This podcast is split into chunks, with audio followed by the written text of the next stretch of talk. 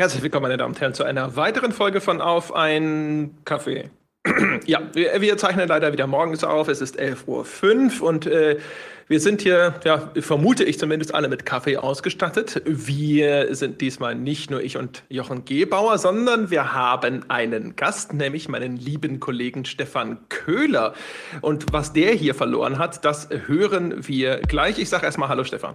Guten Tag, hallo André und hallo Jochen. Hallo, Stefan. Genau. Hallo Jochen. Hallo André.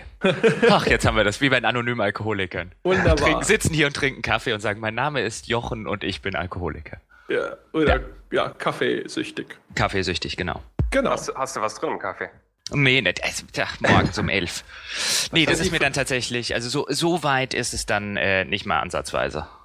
Ja, doch, die Frage war ja an mich gerichtet. Ach so, du? habe ich was drin im Kaffee. Und zwar habe ich heute Ach, Landliebe Vanillemilch im Kaffee. Aha. Mhm. Ja. Ja, Gut. super. Danke, danke, dass wir, danke, dass wir äh, drüber geredet haben. Dann, dann doch lieber Schnaps, aber das nicht um. Schmeckt nach glücklichen Kühen und grünen Wiesen. Hallo? Wie schmecken denn glückliche Kühe? Hm. Na, nicht so bitter wie die Unglücklichen. Also ich mag meine glücklichen Kühe ja lieber auf dem Grill statt im Kaffee, aber jeder wie er will. jeder, also, wie er, jeder, jeder wie er will. Meine sind glücklicher, denen wurde ja nur Milch abgezapft. Ja. Ah, ja. Äh, äh, was trinkt denn der Stefan? Auch Kaffee? Ich habe auch Kaffee. Ähm, ich habe eigentlich eine, eine, ordentliche Kaffeemaschine, aber ich bin so einer von den Typen, die zu faul sind, so anzuschmeißen und Einrührkaffee, weil ich mache dann einfach zu viele Tassen am Tag, dass es sich dann nicht lohnen würde, groß mich mit der Kaffeemaschine auseinanderzusetzen. Deswegen ja, ich habe auch Kaffee, Milch, Zucker, Standard. Sehr gut. Das heißt, das heißt, wir sind alle, wir sind alle ausgezeichnet ausgerüstet, um mhm. uns. Ähm, wir sollten vielleicht noch kurz sagen, bevor wir uns dem Thema von heute widmen, wo wir den Stefan überhaupt zugeschaltet haben. Von wo? Achso, das kann man noch gerne machen. Äh, ja. Hier ist es übrigens 12.07 Uhr. Ich bin nämlich eine Zeitzone weiter als ihr. Äh, ich wohne in Litauen. Äh, bin in, vor drei, fast genau drei Monaten umgezogen nach Litauen äh, und ja, aus der Hauptstadt Vilnius melde ich mich jetzt gerade in dem Moment und nicht aus Deutschland, nicht aus München, wie die meisten Gamester natürlich, äh, Gamester-Mitarbeiter eigentlich bei äh, IDG, nee, IDG sage ich schon, BBDA in München arbeiten, ähm, sitze ich aber weit entfernt in Litauen. Das ist wie der Eurovision. Ich wollte es gerade sagen. Das ist wie bei, bei ja. wie früher, als es noch Chanson Grand Prix de la oder wie auch immer das ja. Ding halt hieß. Ähm, bisschen daran hat es mich jetzt auch erinnert. Litauen, wir rufen Litauen. Ja, wie viele genau. Punkte kriegt denn Deutschland? Ähm, du point. point. Ja, ja, früher war das nur so alle, alle, Allemagne pas de point. Ja, man, man muss ja, ich glaube, man musste ja auch früher Französisch, ne? Deutsch ich, und äh, Englisch und Französisch. Irgendwie sowas. Und ich kann mich ja, immer nur an Allemagne Pas de Point erinnern. ja, und ich kann kein Französisch, aber ich wusste irgendwann, okay, das ist wieder nix. Ja. Wieder Fahrkarte. Ja. ja. Ausgezeichnet. Ja. Gut, äh, worüber reden wir heute, André? Das ist ja wieder dein Job, äh, die ganze Anmoderation mhm. zu machen. Ja, ja, komm, walten Sie Ihres Amtes. Ja, wir müssen dazu äh, quasi ja auch mal sagen, also der Stefan Köhler ist deswegen hier, weil er quasi äh, den Vorschlag gemacht hat, darüber könnte man ja mal reden. Wir reden über Teamspiele im Internet. Auch so etwas, ja. Wir haben ja schon in der E-Sport-Folge äh, mehr oder minder unumwunden zugegeben, dass dieser ganze kompetitive Online-Kram vielleicht nicht unsere Kernkompetenz ist. Jetzt haben wir jemanden da mit dem Stefan, der sozusagen auf E-Sport-Niveau spielt, der sich mit dem ganzen Kram auskennt, der sich dafür auch interessiert. Ich das sag ja, das, das jetzt ja, mal so. Das, das ja. ja. Aus unserer Perspektive ist das so, Stefan.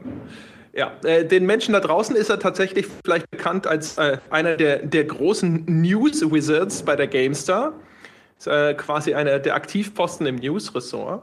Ja, und äh, Stefan hat halt gesagt, äh, es gibt da eine Diskussion ausgehend von Overwatch und da geht es im Kern auch so ein bisschen drum, wenn ich im Mehrspieler mitspiele, muss ich mich dann eigentlich dem Team und den Regeln, die für diesen Modus vorgesehen sind, tatsächlich unterordnen, ja?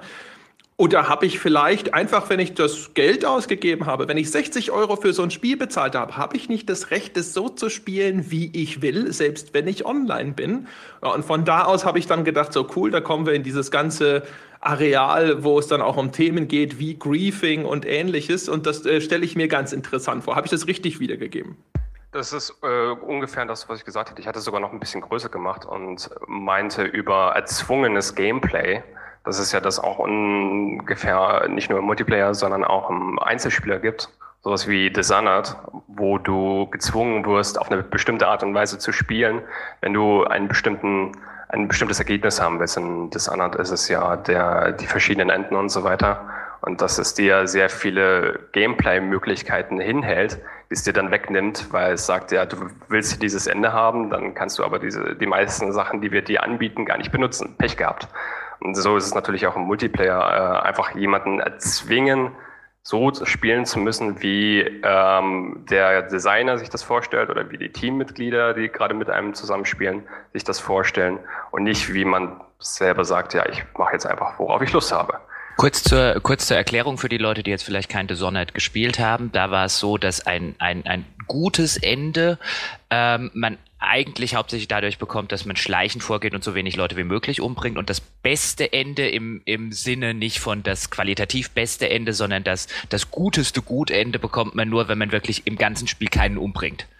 Und ähm, das ist, glaube ich, das, worauf sich, worauf sich Stefan da zumindest zum, zum, Teil, zum Teil bezieht. Einfach nur ja, zum Hintergrund ja. für die Leute, die jetzt vielleicht kein, kein Dishonored kennen. Ja, genau. Und da ist es ja zum Beispiel auch so, du kriegst zig Fähigkeiten in die Hand gedrückt und dann einzige, was du, oder größtenteils, was du benutzt, ist halt das Hin- und Her teleportieren, um äh, hinter den Wachen aufzutauchen, damit du die äh, leise ausschalten kannst und im besten Fall halt gar nicht ausschalten. Deswegen genau. ist, bist du halt gezwungen, das, das 90 Prozent des Gameplays nicht zu erleben wenn du, wenn du dieses Ende haben willst. Was du ja, ja aber ja, in der Regel genau. beim ersten Durchgang ja schon gar nicht weißt. Also vielleicht können wir somit ja schon einsteigen. Ist das nicht, ist es nicht insofern, würde ich jetzt einfach mal ketzerisch fragen, ein Luxusproblem in dem Sinne, dass man sagt, wenn ich das das erste Mal spiele, dann weiß ich das ja in der Regel nicht. Es sei denn, das hat mir jetzt vielleicht ein Kumpel gesagt oder ich war auf irgendeiner FAQ-Seite und habe mir oder war in irgendwelchen Foren und habe mir das angelesen, sondern ich spiele einfach drauf los und dann sehe ich halt am Ende ein Ende, um jetzt bei dem Fall Fall von Dishonored zu bleiben und das ist vielleicht jetzt nicht das Perfekte, aber ist es dann nicht aus der Sicht des Entwicklers vielleicht den Anreiz, es nochmal zu spielen und dann so zu eben halt dann das Gameplay im zweiten Durchgang wegzulassen, so dass mir im ersten Durchgang ja gar nichts weggenommen wird? Oder glaubst du, es gibt tatsächlich viele Leute draußen, die von Anfang an das so spielen und sich da extrem eingeengt fühlen? Das ist eine gute Frage. Gibt es sogar nicht einen Hinweis am Anfang des Spiels, dass sich das Spiel, nicht unbedingt das Ende, aber dass sie dir äh, einen Hinweis geben, so wie du dich verhältst, ändert sich auch das Spiel bei Dishonored vor Spielstart. Gut, aber das, das, das, das, das, ich meine auch, und äh, ich meine, das war ja auch ein bisschen Teil der, der ganzen Vorberichterstattung. Also wenn man das zumindest verfolgt hat, dann kommt man, äh, dann weiß man wahrscheinlich schon, dass sich je nach Spielweise das Spiel zumindest ein bisschen verändern soll. Aber das bedeutet ja zuerst mal noch nicht, ähm, dass ich, dass ich was weggenommen kriege oder dass ich was nicht zu Gesicht kriege, was andere Leute zu Gesicht kriegen. Ich würde ja immer annehmen, wenn ich böse spiele, kriege ich ein böses Ende und wenn ich gut spiele, kriege ich ein gutes Ende. Bei Dishonored, deswegen fand ich das so ein schönes Beispiel, bin ich mir als Spieler nie so ganz sicher, was ist hier denn eigentlich gut und was ist böse, jetzt außer in spezifischen Situationen. Wenn ich jetzt zum Beispiel eine Wache umbringe, ist das automatisch böse? Also eben, wenn man zu dem Punkt kommt, okay, das beste Ende sehe ich erst dann, wenn ich wirklich gar keinen umgebracht hätte, dann würde ich zumindest im Kontext von Dishonored argumentieren, dass ich das schwierig finde, dass das aus einem Gameplay oder aus einer aus solchen Messages hervorgeht, weil es durchaus Leute im Spiel gibt, bei denen wäre ich jetzt nicht der Meinung, dass das böse ist, die umzubringen. Ja, natürlich, aber die Frage ist dann, solltest du, wenn du, wie gesagt, ein Spiel hast, wo es hauptsächlich ähm, im Gameplay ums Töten geht und du hast ja wirklich die mhm. meisten Fähigkeiten, die du bekommst, die ganzen Waffen, die du bekommst, die ganzen äh, Zauber, die, äh, die du bekommst, die auch wirklich teilweise sehr cool sind, also das Zeug mit den Ratten und so weiter, die benutzt du ja nie, wenn du dieses eine bestimmte Ende dann haben willst. Und ich gehe eigentlich schon davon aus, also ich kann mich jetzt nur schwer daran erinnern, aber ich glaube, ich habe es gleich das erste Mal durchgespielt mit nicht irgendjemanden töten, weil ich halt dieses Ende haben wollte, weil ich auch davon äh, darauf hingewiesen wurde von dem Spiel. Und in dem Sinne mich zum Beispiel auch da eingeengt gefühlt habe von, von Dishonored. Also mir ging's mir ging's extremer. Ich glaube, das hatten wir André schon mal an der einen oder anderen Stelle kurz thematisiert beim beim letzten Deus Ex, also bei dem Deus Ex Remake. Ähm, das dich meines, meines Erachtens nach extrem dazu zwingt, schleichend vorzugehen. Im Gegensatz zum Original Deus Ex, bei dem, bei dem tatsächlich ähm, sehr viele unterschiedliche Möglichkeiten offen waren und es durchaus auch eine nicht dafür bestraft hat, wenn man jetzt auf die Idee kam, alles, alles umzuschießen. Und das neue Deus Ex macht halt durch die, durch die Erfahrungspunkte verteilen. Du bekommst dafür wesentlich mehr. Du bekommst wesentlich mehr vom Spiel zu Gesicht, wenn du schleichend äh, vorgehst und und und und und.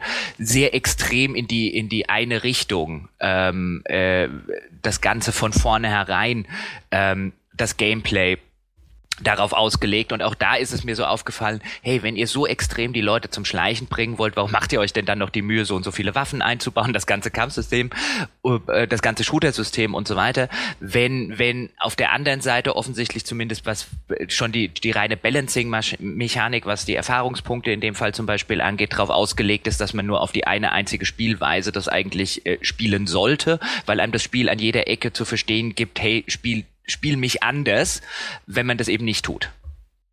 Ich denke, wir müssen da vielleicht mal so ein bisschen Struktur in diese Debatte bringen. Äh, das, worüber ihr sprecht, ist ja sozusagen so ein Problem, wenn ein Spiel verschiedene Spielvorgehensweisen anbietet, also zum Beispiel Schleichen und Schießen, und äh, die aber vielleicht als gleichwertig verkauft werden, sich dann aber herausstellt, dass die eigentlich gar nicht gleichwertig sind. Also im Falle von Deus Ex ist zum Beispiel halt das eine auch viel effektiver als das andere oder es macht zumindest jetzt in den meisten Fällen viel mehr Spaß, weil auch klar erkennbar ist, dass das der, der Weg ist, für den so ein Spiel designt wurde. Während wenn wir jetzt über sowas wie verschiedene Enden sprechen, damit es überhaupt verschiedene Enden gibt, die je nachdem abgespielt werden oder sowas, dann müssen die notwendigerweise ja an irgendeinen Parameter gekoppelt werden. Also in, wenn, wenn das und das passiert ist, dann gibt es dieses Ende und im anderen Fall gibt es jenes Ende. Und da wird es dann vielleicht tatsächlich nur dann kritisch, äh, wenn, sage ich mal, das Spiel vielleicht in seiner Erzählung ihr äh, sozusagen äh, moralische Entscheidung oder in irgendeiner Form so eine Mitwirkung an dieser Geschichte anbietet, äh, die dann aber auch wieder an eine Spielweise gekoppelt ist und das nicht so harmonisch ist, dass es einen Sinn ergibt für dich. Ja? Dass du sagst, ich würde aber eigentlich lieber so spielen, aber trotzdem auf dieses von mir aus moralische Ende B hinarbeiten. Ist das in etwa das, worüber wir gerade sprechen? Ich glaube, das war ungefähr das, worüber wir sprechen, aber, aber die, die Geschichte ist ja, bei diesen Spielen, über die wir reden, Deus Ex und natürlich dann Dishonored, vieles, was eigentlich in dem Spiel steckt. Und es gibt dir halt diese Möglichkeiten vor. Du hast zwei verschiedene Möglichkeiten oder viele verschiedene Möglichkeiten, dieses Spiel zu spielen. Aber es gibt halt eigentlich die, die eine richtige. Und ich habe auch nichts dagegen, wenn ich ein gutes und ein böses Ende habe und so weiter, wie ein Mass Effect oder irgendein anderes BioWare-Spiel. Aber wenn ich halt dann dazu gezwungen werde, bitte spiel doch bitte gut, weil das, das Böse, das, das, ähm, da, da hast du nur Nachteile von. Ähm, und du siehst auch irgendwie 80 Prozent des Gameplay-Inhalts nicht, den wir eingebaut haben, weil äh, du mit dieser Möglich diese, diese Möglichkeiten, die wir dir an der Hand geben, dieses Ende nicht erreichst, dann ist das ja dann durchaus ein Design- und ein Gameplay-Problem und nicht eins der, der Struktur und der Erzählung, die mit dem Gameplay gekoppelt ist in dem Sinne sondern eigentlich nur ein reines Gameplay-Problem war. Dann hätten sie sich darum kümmern müssen, dass das Schleichen ähm, im Falle von Dishonored genauso interessant ist und genauso viele Möglichkeiten bietet und nicht nur zwei Zauber und äh, zwei Fähigkeiten. Und bei Deus Ex, dass ich auch irgendwie an meine Erfahrungspunkte komme, wenn ich äh, ballern will. Ja, das ist ja eigentlich äh, wieder so ein etwas grundlegenderes Problem, äh, von diesen neuen Strömungen beim Spieldesign, dass man alles möglichst offen hält, damit man quasi jedem Spielertypus was anbieten kann und so eine möglichst breite Masse erreicht. Im Grunde genommen sind solche Einschränkungen, die mich zu einem bestimmten Spielstil zwingen, ja sonst klassischerweise, hätte ich jetzt erstmal gesagt, sogar eher gutes Game Design.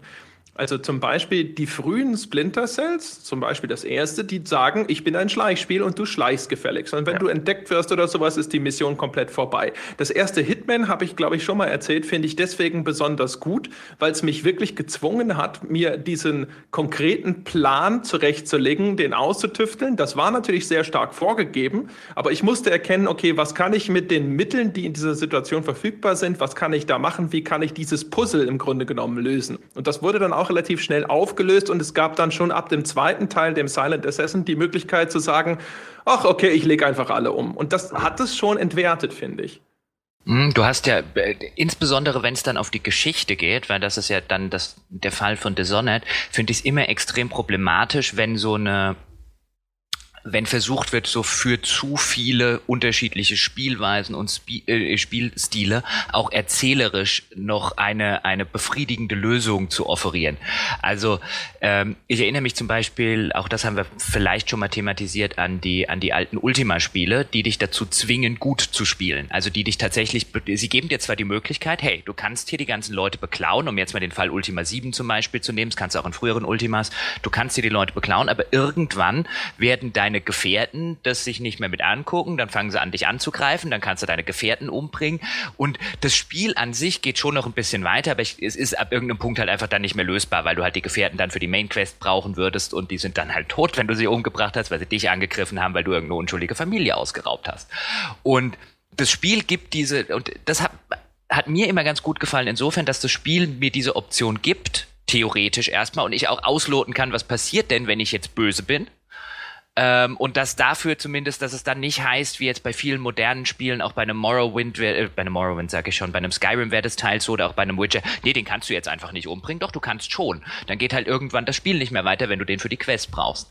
Und ähm, das, das hat mir immer recht, recht, recht imponiert, um das so, so zu sagen. Ähm, weil auch wenn es da jemanden gibt, der im Hintergrund halt einfach steht, in dem Fall der Autor, und sagt, du musst es jetzt früher oder später halt einfach auf gut spielen, dann liegt es auch daran, dass die Geschichte in dem Fall einfach den Helden benötigt. In vielen anderen Geschichten, Stefan hat gerade schon das Beispiel Mass Effect genannt, funktionieren beide Spielweisen da zumindest meiner Ansicht nach nicht. Also gerade Mass Effect ist ein Spiel, das, wenn du das komplett auf Renegade spielst, mhm. ähm, vollkommen unglaubwürdige Geschichte wird. Weil du halt ab irgendeinem Punkt einfach nicht mehr glaubst, warum diesem Riesenarschloch die halbe Galaxis folgt. Genau, man ähm, kann das blaue Ende nicht unbedingt spielen. Also genau, dann, die, die äh, Guten ist auch schwierig in Mass Effect. Richtig, das, das komplette Paragon-Ende empfinde ich dann auch als ein bisschen zu ähm, äh, zu, ja, zu zuckersüß, um das zu sagen. Also da frage ich mich auch, warum diesem Weichei die ganze Galaxis hinterher rennt. Mhm. Deswegen habe ich Mass Effect aus meiner Sicht immer so ein bisschen eine Mischung aus beidem, was man dem Spiel ja auch hoch anrechnen muss, dass das geht. Und dass das eine, beim, beim Mass Effect ist es ja nicht so, dass sich das Gute mit dem Schlechten ausschließt, wie in früheren Bioware-Spielen, wie zum Beispiel Knights of the Old Republic, wo jeder dunkle Seitepunkt, den du gesammelt hast, ähm, dir eigentlich im Weg stand. Äh, jetzt höre ich dich gerade nicht mehr. Ich höre mich nicht mehr. Nee, dann, da warst du auf einmal weg. Stefan, hast du mich noch gehört? Ich, ich habe dich wunderbar gehört. Alles gut. Das ist dann wieder deine okay. Internetverbindung. Seltsam. Okay, ab wann war ich denn weg?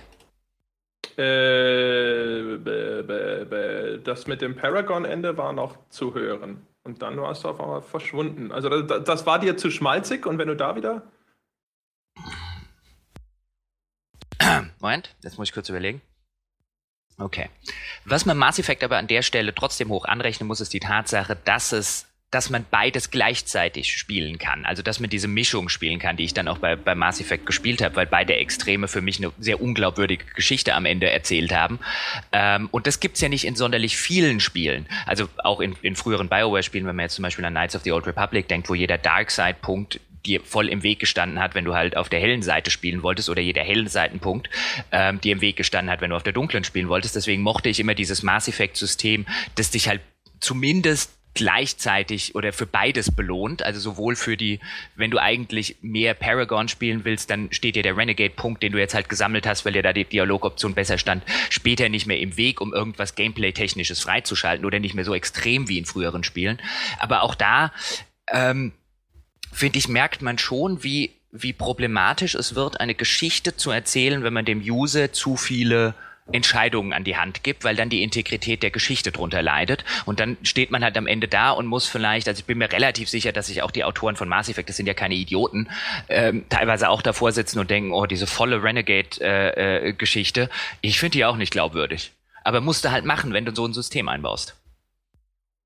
Ja, natürlich. Das ist halt dann aber ein moralisches Dilemma wenn man dann sagen will, ja, wir haben eigentlich eine gute Geschichte, du hast aber dann zwei Optionen, dann musst du halt überlegen, willst du wirklich diese wirklich zwei Wege anbieten, dann hast du, musst du halt aber auch das wirklich durchziehen. Wie gesagt, bei sowas wie Deus Ex empfinde ich es eigentlich als nicht gelungen, weil eben die, die Erfahrungspunkte da äh, dich zusätzlich zwingen, ein Stealth-Spiel draus zu machen. Oder also ist es das Problem, ist es ein, ist es ein Problem der, der Geschichte und ein moralisches Dilemma oder ist es ein Gameplay-Problem und hindert es dich daran, das Spiel zu genießen in dem Sinne? Es ist ja auch ein nicht, nur, nicht nur eine Geschichte äh, bei, bei Mass Effect und auch bei, bei äh, Ultima, wenn du sagst, bei, bei Ultima, du solltest eigentlich gut spielen, du kannst böse spielen, du solltest aber gut spielen, weil sonst funktioniert die Geschichte eigentlich nicht. Das ist halt das Problem bei, bei Dishonored ja, aber das Gameplay, das, das Game funktioniert, wenn ich böse spiele. Es funktioniert auch wirklich gut und eigentlich kriege ich viel mehr Optionen, wenn ich es eben auf ähm, Töten von Gegnern spiele.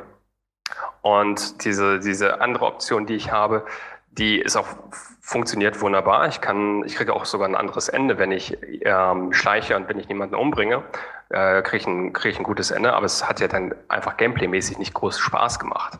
Das ist halt die, die andere Geschichte. Wie weit kannst du mit dem Zwang gehen? Und wenn du es nicht wirklich durchziehst, den Spieler zu zwingen, diese und jene Spielweise durchzuziehen, ist es dann äh, ja, nichts, nichts äh, Richtiges, also nichts Halbes und nichts Ganzes. Das ist halt das Problem. In der, in der Hinsicht bin ich, bin ich vollkommen bei dir. Also ich würde auch jederzeit argumentieren, es ist vollkommen okay, den Spieler zu was zu zwingen. Und ich würde sogar argumentieren, es wäre, wenn, wenn die Autoren oder die Spieleentwickler in der Hinsicht mehr Mut hätten, den Spieler auch wieder zu was zu zwingen und einfach zu sagen, wir machen halt, Andrea hat es vorhin angesprochen, wir machen halt einfach mal wieder ein Schleichspiel. Wir machen jetzt kein Spiel, in dem man auch schleichen kann, aber man kann auch dies oder man kann auch jenes, weil wir wollen ja niemanden vor dem Kopf stoßen, sondern wir machen halt einfach mal wieder ein richtiges Schleichspiel. Dieses Problem hat man zum Beispiel, finde ich, am neuen Thief gemerkt, dass sich einfach nicht mehr traut, ein Thief zu sein.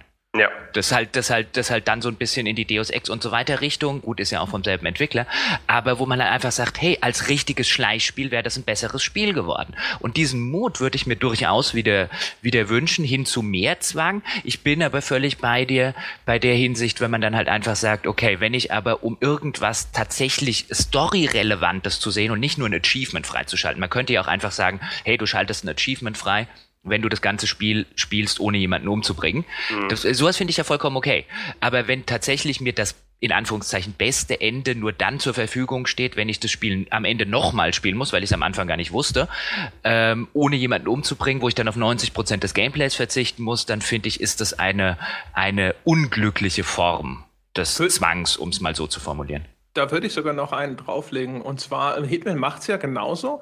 Bei Hitman für die beste Bewertung musst du ja quasi äh, so spielen, dass du am Ende nur diese Zielperson umbringst, idealerweise. Wie ein Unfall aussehen lässt, genau. Genau. Und äh, ich würde aber trotzdem sagen, weil was ich halt feststelle, ist, dass du als Spieler dann sehr leicht in Versuchung kommst, dir hinterher dann doch eben so einen, den einfachen Alternativweg äh, zu schnappen und zu sagen, okay, das mache ich nicht. Jetzt kann man sagen, ja, mein Gott, das ist ja dann deine freie Entscheidung.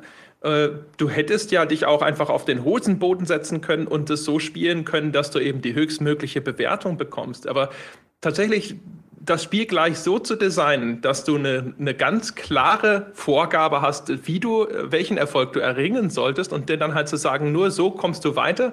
Das äh, ist in der Regel, also zumindest war das immer mein Erleben, das, äh, was dann hinterher tatsächlich mich dazu gebracht hat, mich dem, mit dieser Mechanik auseinanderzusetzen, die ich vielleicht noch nicht so gut beherrsche. Das ist ja häufig so, man kommt in so Spiele rein und man kann vielleicht schon ganz gut Shooter spielen, aber noch nicht so gut Schleichspiele spielen. Mhm. Aber wenn ich ständig diese Alternative habe, mich sozusagen wieder auf meine Stärken zu verlassen, äh, dann lerne ich halt das neue Ding auch häufig einfach nicht. Das ist also, aber, glaube ich, Absicht. Also ich glaube, wenn wir drüber reden, warum das heutzutage gemacht wird, dann unter anderem deswegen, weil man halt sonst die Problematik hat, hey, mir steigt ja vielleicht irgendwie der Spieler sonst nach zehn Minuten aus, wenn er am Anfang keine Erfolgserlebnisse hat oder wenn er erst die Mechanik lernen will. Man hat ja im, im Laufe der letzten Jahre häufiger mitbekommen, dass große Entwickler oder große Publisher sagen, unsere Spiele sind immer noch zu schwierig. Und der, der, der große Anreiz von so einem Konzept, wie es jetzt so ein Thief macht oder wie es die Ubisoft-Spiele machen, die einem ja häufig, häufig mehrere Möglichkeiten zur Verfügung stellen, ist halt, wenn der wenn der, der vielleicht neue Spieler oder vielleicht nicht der ganze professionelle Spieler, wenn der halt am Anfang einmal versucht zu schleichen, es geht in die Hose, dann nimmt er die Waffe raus und erschießt alle ähm, und hat da sein Erfolgserlebnis, finden die das oder ich finde die moderne Spieleentwicklung das halt wesentlich besser, als zu sagen, nee, pass auf, jetzt machst du es nochmal von vorne, bis du es gelernt hast mit dem Schleichen. Ähm, ich bin ja auch der Meinung, ähm, mir wäre es wirklich lieber, wie ich es vorher schon gesagt habe, wenn sich, wenn sich Spiele wieder mehr auf ein Gameplay-Element konzentrieren würden, anstatt äh, und die richtig gut machen würden, anstatt wie das heute teilweise üblich ist, zehn verschiedene Gameplay-Elemente irgendwie mittelmäßig zu machen.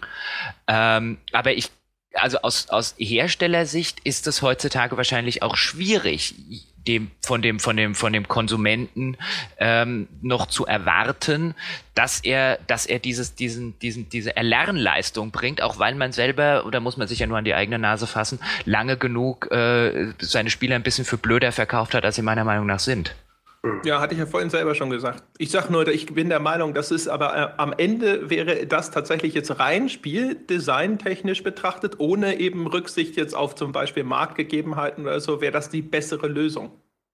Weil äh, sie würde bessere Spiele machen, das ist richtig. Die Frage wäre halt, verkaufen sich die Spiele dann noch so gut? Und das ist ja, das ist ja, das ist ja einfach eine Unterscheidung, die man, die man ähm, von der ich immer noch manchmal den Eindruck habe, dass sie, dass sie bei, bei, den, bei der Spieler-Community da draußen noch nicht so ganz angekommen ist, dass sich das halt einfach insofern gedreht hat, dass es Publisher nicht mehr darum geht, gute Spiele zu machen, sondern Spiele zu verkaufen. Solange die Spiele qualitativ hochwertig sein müssen, um sie zu verkaufen, machen die qualitativ hochwertige Spiele. Solange sich auch Mist verkauft, machen sie Mist. Ähm, das ist dem Publisher egal, weil das halt einfach sein, sein Modell ist. Und wenn ich dann häufig Kommentare mir, mir äh, durchlese, ähm, ob das jetzt auf der GameStar ist, ob das auf amerikanischen Spieleseiten ist und so weiter, die sich dann über die Businesspolitik von EA beschweren, frage ich mich so manchmal darüber, was die Leute denn von einem äh, äh, global operierenden AG-Publisher erwarten. Dem ist wurscht, wie die Qualität seines Spiels ist, solange die Qualität nicht entscheidend für den Verkauf ist. Dann interessiert ihn die Qualität aber auch nur bis dahin. Ähm, und deswegen glaube ich nicht, dass wir über kurz oder lang Spiele in diese Richtung sehen werden, über die wir jetzt reden. Also da wäre ich halt einfach kulturpessimistisch in der Hinsicht. Oder was meinst du, André? Naja, nicht auf dem, auf dem Produktionsniveau, das ist ja klar. Ich würde halt sagen, denen ist es nicht egal. Ich glaube, die würden oder die wollen auch das bestmögliche Spiel machen, aber innerhalb der äh, gedachten oder auch tatsächlichen Rahmenparameter, die ihnen der Markt sozusagen vorschreibt. Okay, um das, um das so weit einzuschränken, wenn ich jetzt sage, denen ist das egal, dann meine ich da gar niemanden persönlich. Ich glaube nicht, dass da sehr viele Leute sitzen, die einfach sagen, es ist mir doch wurscht, was wir für, wie, wie hoch unsere Qualität ist, sondern ich meine das eher auf so einer Jetzt könnte man sagen, es wird vielleicht ein bisschen philosophisch, aber ich meine das eher auf so einer, auf so einer ähm, strukturalistischen Ebene. Wenn du halt einfach dieses, dieses System Publisher, so wie dieses System intern funktioniert und wie die Abläufe sind, da ist, da, da spielt die Produktqualität in den einzelnen Köpfen bestimmt noch eine Rolle. Aber das System funktioniert ohne die Qualität, wenn, wenn, wenn es verkauft wird. Also das ist eher so eine, so eine systemische Argumentation, dass einfach in dem ganzen, in dem ganzen systemischen Prozess, der mittlerweile eine Publish, eine große AAA-Publisher-Spieleentwicklung ähm, ist, die Originalität, die Qualität im Hinblick, machen wir jetzt irgendwas besser als alle anderen und, und, und, und, und. So diese ganzen Sachen, die man eher in den künstlerischen Bereich verortet, die spielen da, glaube ich, systemisch gar keine große Rolle mehr. Naja, also ich gebe dir recht, sie würden keine Rolle spielen, jetzt in dem nüchtern, nur in dem System, wenn sie für den Verkaufserfolg völlig unerheblich wären. Aber vollkommen unerheblich sind sie ja auch nicht. Das habe ich ja auch kommen gesagt. sie trotzdem vor. Ne? Genau, das habe ja. ich auch gesagt. Deswegen produzieren die ja keinen nachweisbaren Schund, der nicht läuft und äh, äh, alle fünf Minuten abstürzt und so weiter und so fort. Aber ich glaube, sie haben halt auch echt wenig Interesse daran, im Moment, solange, sich, solange das an den Abverkäufen nichts ändert, diese bewährte Formel, über die wir jetzt gerade gesprochen haben, in irgendeiner Form zu verlassen lassen, auch wenn wir, wenn wir jetzt sagen würden und wenn viele Leute da draußen sagen würden, hey, aber das wären doch bessere Spiele. Es wird interessant zu sein, zu schauen, was in den nächsten Jahren passiert. Ich meine, sowas wie, wenn wir über Qualität äh, reden und das Gameplay ist vielleicht eine sehr gute Marke Assassin's Creed. Äh, einfach nur, weil die Marke wurde jetzt einfach mal kurz auf Eis gelegt, weil die sich überlegen, was machen wir jetzt? Und weil der, der letzte Verkauf nicht so gut war und davor bei Unity äh, war die Qualität nicht so gut. Und trotzdem war natürlich bei, bei Ubisoft große Verwunderung im Quartalsbericht ähm, im, im Frühjahr nach dem Unity-Launch, ja, wir haben ganz schön viel Unity eigentlich noch verkauft, dafür, dass es so ein riesiges Desaster war und unsere Prognose war deutlich düsterer. Aber hinterher hat es eigentlich, nachdem wir es gefixt haben, ziemlich gut verkauft. Ich glaube, die Leute in dem, in dem Sinne strafen wirklich die Entwickler nicht ab. Und ich glaube, es ist auch, das merkt man ja über die Spiele, die wir gerade eben noch geredet haben. Designer 2 haben sie gleich angekündigt, ja, wir machen jetzt viel mehr mit äh, Optionen, die ihr habt beim Schleichen. Das haben sie auch schon gleich angekündigt. Also da wird es mehr in die Richtung gehen, dass man mehr Optionen hat, nicht, nicht gezwungen wird, irgendwas zu spielen, sondern einfach nur noch mehr an die Hand bekommt. Bei Deus Ex äh, weiß es jetzt nicht beim nächsten Spiel, also was da, sie da machen werden. Aber da haben sie auf jeden Fall einen, einen Arcade-Modus angekündigt. Also auf jeden Fall kannst du da schön Action spielen in einem Arcade-Modus, der noch mitgeliefert wird. Also sie haben, sie haben zumindest, um das kurz zu machen, das habe ich damals nämlich mitbekommen, aber das ist auch schon länger her, gesagt, ähm, dass sie durchaus diese Kritik anerkennen, dass das erste Deus Ex, also der erste Reboot, dass der zu sehr das Schleichen belohnt hat und zu mhm. sehr darauf fixiert war. Ähm, Im Gegensatz zu der Seele von Deus Ex, die ja so ein bisschen beim, beim allerersten ersten, bei dem Warren Spector Deus, also bei dem mhm. zweite war auch von Warren Spector, aber bei ähm, dem, dem Ur-Deus Ex, dass er, dass er wirklich davon gelebt hat, dass ich einen Level schleichen konnte und bei dem nächsten gesagt hat, nee, komm, hier baller ich mich jetzt durch und nie, nie das Gefühl hatte, ähm, dass jetzt eine Spielweise der anderen gegenüber ähm, bevorzugt wird und dass man auch während des Levels einfach so fließend zwischen der einen Spielweise in die andere wechseln konnte. Das war halt für damalige Zeit für die damalige Zeit, wo Spiele ja noch viel extremer das gemacht haben, was wir jetzt gerade fordern, nämlich den Spieler zu einer Spielweise zu zwingen. Da hat man dann einfach von einem Schleichspiel sowas wie Thief erwartet, zum Beispiel wo man halt einfach gesagt hat, okay, wenn ich da jetzt ballernd durchgehe, dann wird das, wird das sehr schnell in einem Game Over oder in einem Neuladen ändern. Und dann kommt ein Deus Ex daher und erlaubt dir jetzt plötzlich alles gleichzeitig zu machen oder im fließenden Übergang. Und das war total super. Und jetzt sind, wo so viele Spiele so ein bisschen diese Formel genommen haben, die vielleicht nicht so gut machen, wie Deus Ex das damals gemacht hat oder teilweise nicht mal ansatzweise so gut, ähm, aber die ist, die, die wurde jetzt genommen.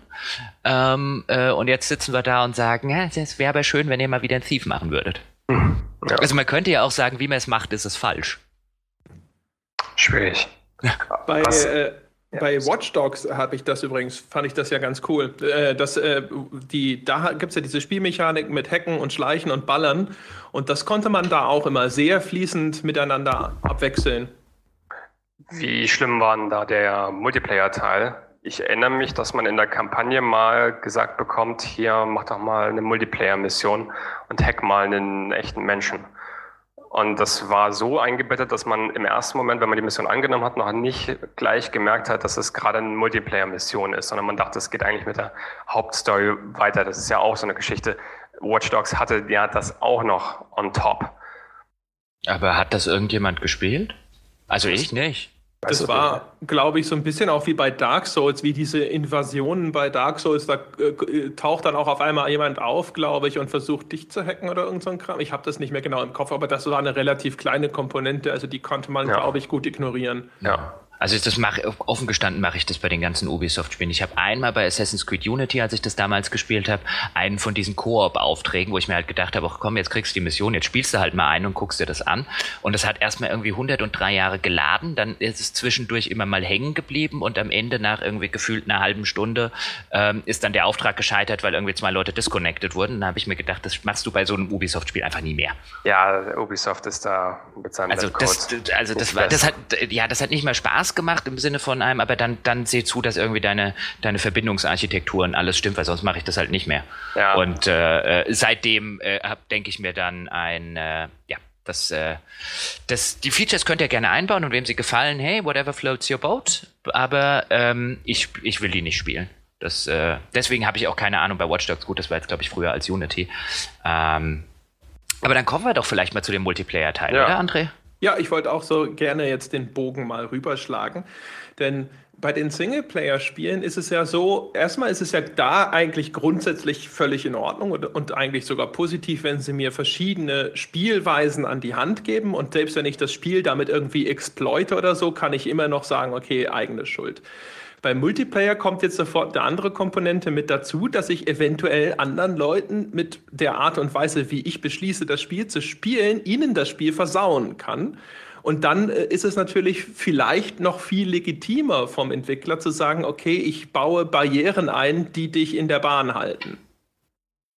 Das ist ja eigentlich eine, ein Unterschied. Ne? Also beim Singleplayer-Spiel hast du einen Gameplay-Designer, der dir sagt, oder vielleicht auch einen Storyschreiber, der dir sagt, du solltest dieses Spiel auf irgendeine Art und Weise spielen. Aber hier ist es ja so, die geben dir so viele Optionen wie möglich in die Hand und du solltest jetzt eigentlich entscheiden aufgrund deines Teams, aufgrund ähm, dessen, wie du gegen den Gegner spielst, deine Karte, auf der du spielst und so weiter, äh, den Gegebenheiten, jetzt die Wahl treffen, die richtige Wahl treffen, wie du jetzt spielen möchtest, welche Ausrüstung du benutzen möchtest, welchen Charakter du spielen solltest und so weiter.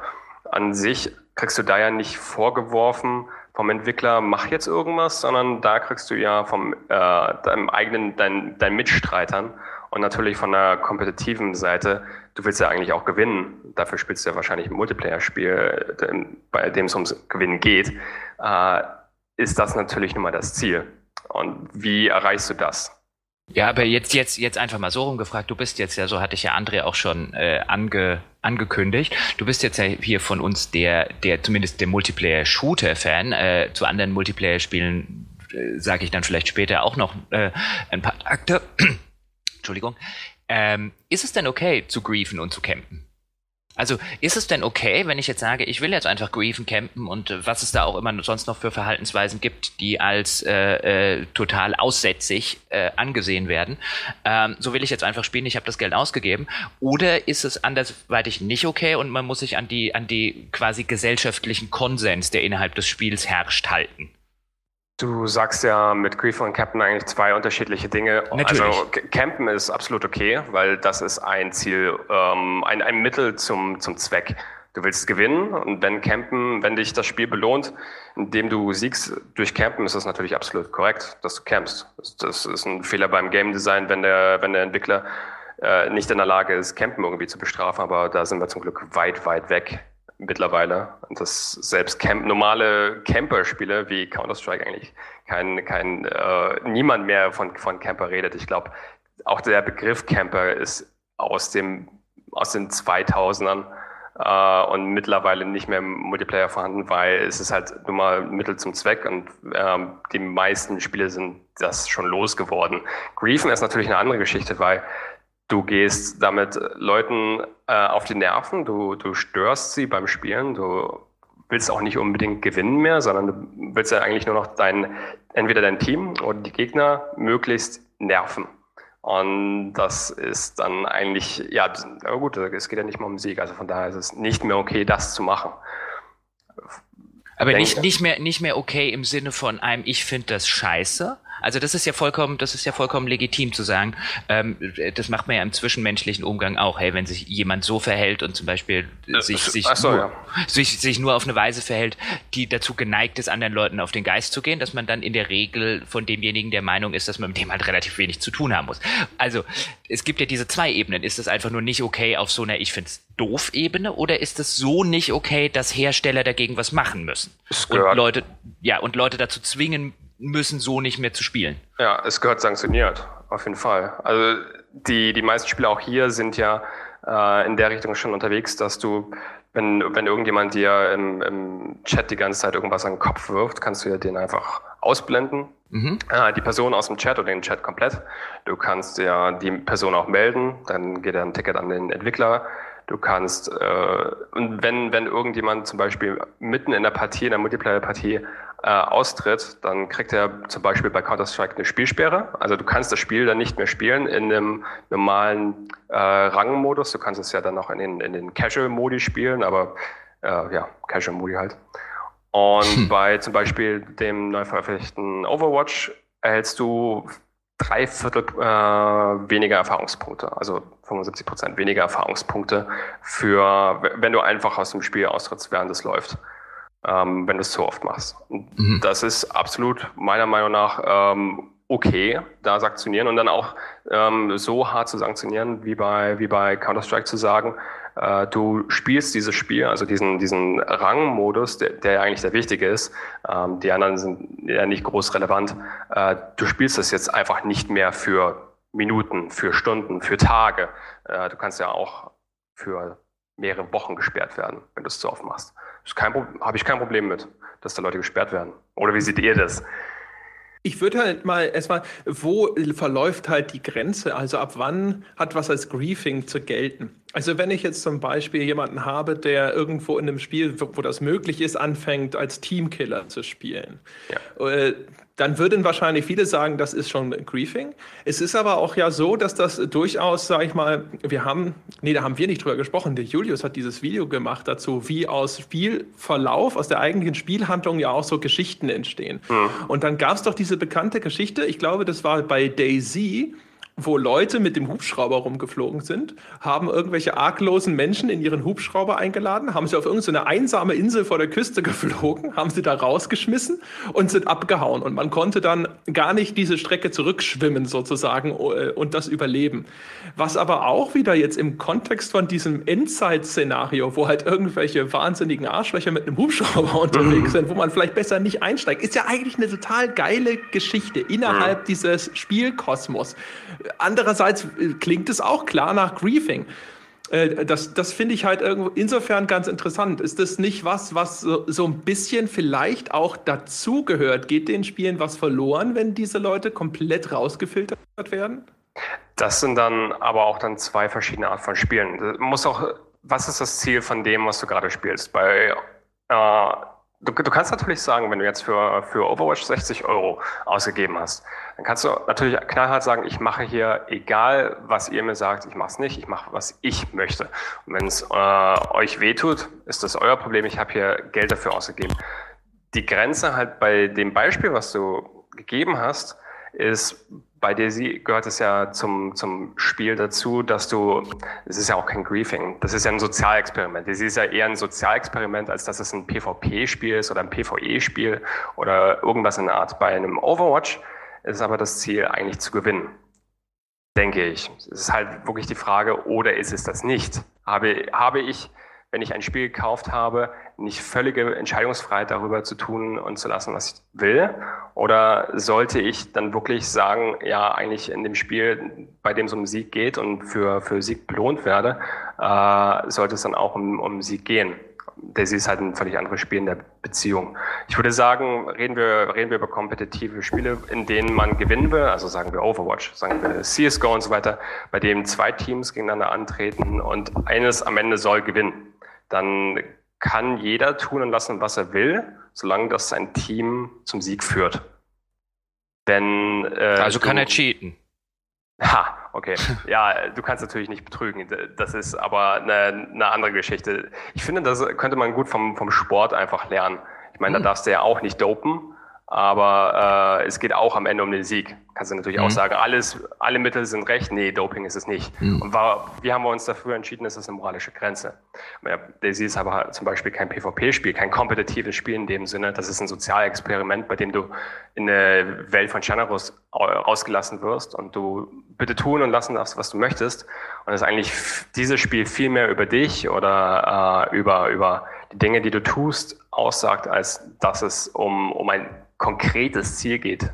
Also du hast ja auch keine Ziele in dem Spiel. Also müssen wir, müssen wir erstmal, und da würde ich ja zustimmen, und ich finde es schön, dass du gerade das Beispiel Sport schon genannt hast, weil ich da selber dran denken musste. Also müssen wir erstmal bei, bei Multiplayer-Spielen eine Grenze ziehen zwischen den kompetitiven Spielen, vielleicht den Sachen, die dann irgendwann auch zum E-Sport werden, ähm, wo man einfach sagen muss, da muss ein, ein Regelwerk existieren, das für, ein, für eine Chancengleichheit sorgt und dafür sorgt, dass, dass beide sozusagen die, die, die gleichen Voraussetzungen haben und sich niemand einen unfairen Vorteil verschaffen kann.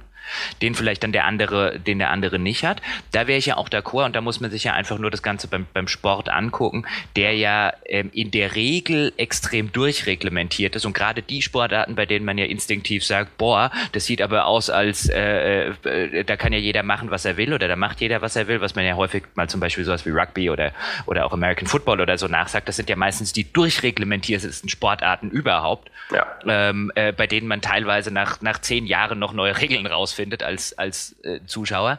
Einfach weil irgendwann sogar für diese Eventualität, die nur alle Jubeljahre mal auftaucht, jemand auf die Idee gekommen ist, eine Regel einzuführen. Mhm. Ähm, und da wäre ich, da wäre ich auch der Ansicht, dass das wenn wir jetzt wieder bei der großen Frage sind, was soll man dürfen als Spieler, der jetzt 60 Euro ausgegeben hat, würde ich auch sagen, bei Spielen, die einen direkt kompetitiven Charakter haben oder bei Spielbestandteilen, die den haben, muss man, finde ich, auch mit den, mit, mit sehr restriktiven Regeln im Zweifelsfall leben und kann dann sich nicht unbedingt damit rausreden, dass man sagt, ich habe jetzt 60 Euro ausgegeben, ich will hier machen, was, äh, will hier machen können, was ich will.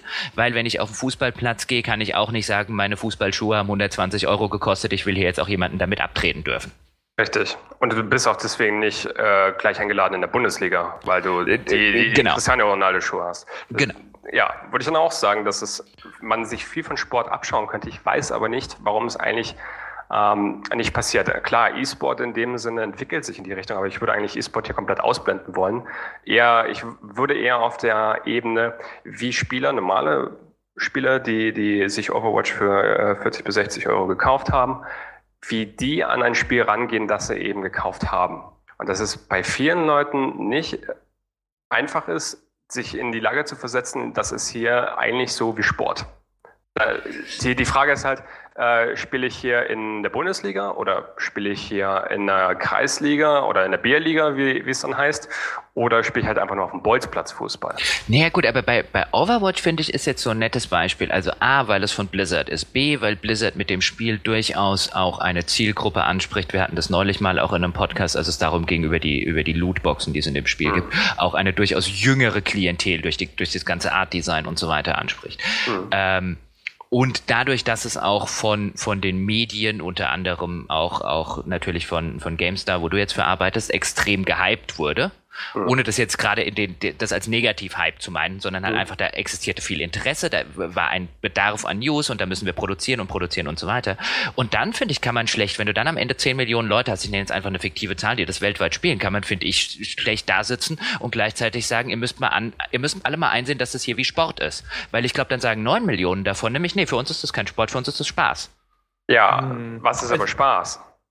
Ich würde vielleicht auch mal ganz kurz zwischendrin, also mal einmal einschränkend, was ein Disclaimer sagen. Also ich finde natürlich, wenn man online ein Teamspiel spielt, ich, also so von meinem Gefühl her geht man bei sowas ja schon immer so auch einen vielleicht unausgesprochenen sozialen Vertrag ein, dass man sich an die Regeln hält und das Spiel so spielt, wie es halt gedacht ist, damit es auch allen Spaß macht. Also in dem Fall quasi auch für den Sieg des Teams arbeitet. Also das, ich, ich, ich, ich stelle quasi aber immer mal wieder Sachen in den Raum, die ich interessant finde, um sie zumindest mal zu diskutieren. Und äh, was Stefan eben gefragt hat, finde ich zum Beispiel auch interessant. Woher kommt es überhaupt? Weil auf dem, egal ob, ob man nur auf dem Bolzplatz ist oder nicht, wenn, äh, wenn man jetzt äh, Fußball spielt, da kommt eigentlich, das ist zumindest meine Erfahrung, niemand auf die Idee, zwischendrin einfach mal zu sagen, ich spiele jetzt mal aufs andere Tor und schieße ständig Eigentore oder sowas. Und woran liegt das? Ist die soziale Kontrolle bei diesen realen Sportarten so viel besser, weil das eigene Team halt sofort Prügel androhen kann? Und man äh, diese Menschen kennt und halt man nicht anonym im Internet unterwegs ist? Also ist es das schon wieder die berühmte Anonymität online oder ist es tatsächlich, was Jochen eben gesagt hat, die Wahrnehmung, dass die Leute halt äh, einfach sagen, ich habe halt ein Spiel gekauft und ja, das spiele ich online in einem Team und so, aber es ist trotzdem mein Spiel und ich mache, was ich will. Ist die Wahrnehmung eine ganz andere? Das finde ich irgendwie schon faszinierend. Ich glaube, du, wenn ich kurz mal äh, eingreifen darf, weil ich glaube, ähm, die Frage, die sich jetzt insbesondere, wenn du das mit dem Fußballbeispiel, da kommt ja auch keiner auf die Idee und sagt, haha, ich schieße jetzt mal während dem, dem, dem Spiel am Sonntag ein Eigentor, ist, ähm, ist eine, ähm, ich glaube, das ist sogar ein bisschen zu kompliziert gedacht jetzt von deiner Seite. Weil wenn wir den Vergleich tatsächlich aufmachen, dann ist so die typische Fußballmannschaft schon sowas, was jetzt zum Beispiel ein Clan in so einem, in so einem Online-Spiel wäre. Und da kommt wahrscheinlich auch keiner auf die Idee, um zu sagen, oder äh, zu sagen, wenn wir bei unserer organisierten Clan-Aktivität, haha, jetzt schieße ich mal die eigenen Leute Leute über den Haufen, weil der fliegt da relativ schnell aus dem Clan raus, genauso schnell wie der andere Typ aus der Fußballmannschaft fliegen wird. Ich glaube, über das, das, das Spiel, worüber wir hier reden, ist tatsächlich, und das ist weniger die Anonymität im Internet. Das ist so ein bisschen wie früher auf dem, auf dem Schulhof oder auf dem Bolzplatz, wo sich halt einfach wildfremde Leute getroffen haben, in dem Fall vielleicht auch wildfremde Kinder. Und ja, da gab es auch den einen oder anderen, der das ab und zu mal lustig fand, ein Eigentor zu schießen. Das ist halt einfach, das ist halt einfach eine soziale Situation, in denen es immer Menschen gibt, die es lustig finden, sich darin gefallen, wie auch immer. Ähm, wir müssen jetzt ja vielleicht nicht in die ganz tiefe soziologische Ebene abdriften, aber die hast du halt immer wieder. Die Leute, denen es halt einfach einen Heiden Spaß macht, quasi den anderen den strukturierten Spaß zu verderben. Das ist kein, meiner Ansicht nach wäre das kein kein, kein Problem, dass jetzt irgendwelche Multiplayer-Spiele haben oder kein Spiele-inhärentes oder kein Internet-Anonymitäts-inhärentes Problem. Das hilft bestimmt, ähm, dass man insofern anonym ist, weil auch bei dem Kind früher auf dem Bolzplatz hätte man vielleicht nach dreimal, nachdem er das dreimal gesagt hat, dass wenn er nochmal kommt, äh, äh, er sich eine Backpfeife einfängt. Das ist natürlich online schwieriger. Aber ich würde ich würd daran das Problem nicht festmachen. Ich glaube, dieses, dieses Stören des strukturierten Spaßes von anderen, dazu gab es schon immer Menschen und die Menschen wird es auch immer wieder geben. Und ich würde sogar so weit gehen und zu sagen, bei gewissen Spielen, da können wir dann vielleicht nachher noch drauf äh, äh, eingehen, aber ich will die These zumindest schon mal in den Raum werfen, gewisse Spiele, nämlich je freier sie werden, du hast zum Beispiel schon mal Daisy genannt oder ich könnte jetzt auf MMOs zu sprechen kommen, gewisse Spiele profitieren davon, wenn man die Arschlöcher, Arschlöcher sein lässt. Ja. Also Daisy gewinnt ja Unmengen an, an Stories und, und Spaß auch dadurch, dass es so dermaßen frei ist und dass du einfach machen kannst, was du willst. Wie gesagt, es gibt da kein Spielziel. Das Problem ist halt, umso strukturierter, wir haben das ja schon gesagt, strukturierter dein Spiel oder dein Sport ist, umso mehr kannst du halt eben auch diese Strukturen kaputt machen. Und ja. äh, das ist eben das Problem. Und ich wobei gehe auch ich, davon aus, dass wobei ich, wobei ich jetzt ganz kurz bei, bei Overwatch nochmal, weil du das vorhin gesagt hast, und ja. das möchte ich, würde ich auch gerne mal Andres Meinung dazu hören, der sich natürlich immer mal gerne äh, äh, in, der, in der Moderatorenrolle gefällt und dann immer ein Disclaimer vorausschickt, wenn er mal Teufelsadvokaten spielt. Ähm, aber gerade Overwatch, weil du es vorher gesagt hast, du gehst das Spiel jetzt an mit einem, hier, kapiert alle mal, dass das ein kompetitives Spiel ist. Also ich paraphrasiere das jetzt ein bisschen und sag's vielleicht ein bisschen brutaler, als du selber sagen würdest. Mhm. Aber das ist ja deine Einstellung. Hey, das ist hier ein kompetitives Spiel, das ist hier ein bisschen wie Sport. Ich erwarte jetzt von jedem, dass er sich hier ein bisschen an die Regeln hält, ein bisschen anstrengt und so weiter. Und ist das, ist, existiert da nicht eine sehr große Diskrepanz zwischen wie dieses, wie du jetzt, wie diese Core-Gamer, die vielbeschworenen, das Spiel spielen und wie das vielleicht zig Millionen Leute da draußen ansonsten spielen, die eben sagen, hey, nee, mir ist das wurscht, ob ich am Ende gewinne. Auch das gibt es ja immer wieder beim, auch schon am Bolzplatz beim, beim Fußball, wenn die, wenn, wo es auch schon früher Leute gab, hey, ist mir doch wurscht, ob das hier 10, 5 für uns oder für die und so weiter ausging, wo es dann auch immer ein paar Leute gab, die halt da Fuchsteufelswild waren, weil sie gewinnen wollten und halt ein relativ großer Teil gesagt, hey, ich bin hier nur um zu kicken. Also ist diese, kann man diese Diskrepanz spielerisch überhaupt auflösen? Sollte es da unterschiedliche Server geben oder was weiß ich? Du weißt, diese, diese Dabeisein ist alles Waldorfschüler, die dann ihr Mitmachfähnchen ja, bekommen und genau. zufrieden sind. Und die, dann ihren Namen, und die dann im Strafraum ihren Namen getanzt haben. Man weiß ja, wie das ist. Scheußlich, Leute, die nicht gewinnen wollen. Ja, die kann ja keiner gebrauchen. Aber äh, ja, ich, ich äh, nur noch mal ganz kurz zu der Diskussion vorher. Also ich kann mir schon vorstellen, dass da durchaus auch vielleicht äh, spielinhärente Mechanismen irgendwo eine Wirkung entfalten. Vielleicht, weil halt in einem, in einem Computerspiel so viele Möglichkeiten sind für den Einzelnen eben auch diesen destruktiven Spaß zu haben. Mhm. Und die existieren vielleicht auch gar nicht in sowas. Also weißt du, wenn du im klassischen Fußball mal losziehen willst und keine Ahnung, andere Leute, du, also weißt du, wenn, wenn wir bei diesem Teamkillen bleiben, keine Ahnung, du fängst halt jetzt an, anderen Leuten in deinem eigenen Team den Ball in die Fresse zu kicken oder sowas. Du triffst ja nie, du schießt ja ständig daneben, die ducken sich und sind dann äh, viel zu flink. Und im Computerspiel ist da aber einfach vielleicht der Raum viel größer, um diese, diese Strukturen zu unterwandern. Ich glaube auch, und vor allem, wenn du tot bist, also teamkillt wurdest, dann ist ja, dann bist du ja in dem Moment tot und dein Handlungsspielraum ist null. Du kannst in dem Moment nichts mehr machen, während du bei einem Fußballspiel, wo irgendjemand jetzt denkt, ich mache jetzt irgendeinen Scheiß, du kannst ja immer noch was machen. Der wird dich ja nicht umbringen, sodass du nichts mehr machen kannst. In, de, in dem Moment kannst du dann noch irgendwie drauf reagieren und ihn versuchen zu stoppen äh, oder, oder irgendwie anders noch agieren. Beim PC-Spiel kannst du ja, oder Konsolenspiel ist egal, wenn du getinkelt wurdest, kannst du ja nur noch zusehen und das war's. Ja. Das ist ja noch ein, noch ein deutlich destruktiveres Verhalten äh, in, in dieser Art. Aber das, aber dass derjenige ja vielleicht gar nicht so wahrnimmt, weil was man auch immer mal wieder mitkriegt, ist, dann regt sich irgendjemand anderes, also der Team-Killte zum Beispiel, regt sich fürchterlich drüber auf, was der Scheiß soll. Und dann sagt der andere so ein, hey, jetzt reg dich mal nicht so auf, war doch ganz lustig, was hast du denn jetzt verloren? Irgendwie 20 Sekunden Spielzeit, stell dich mal nicht so an.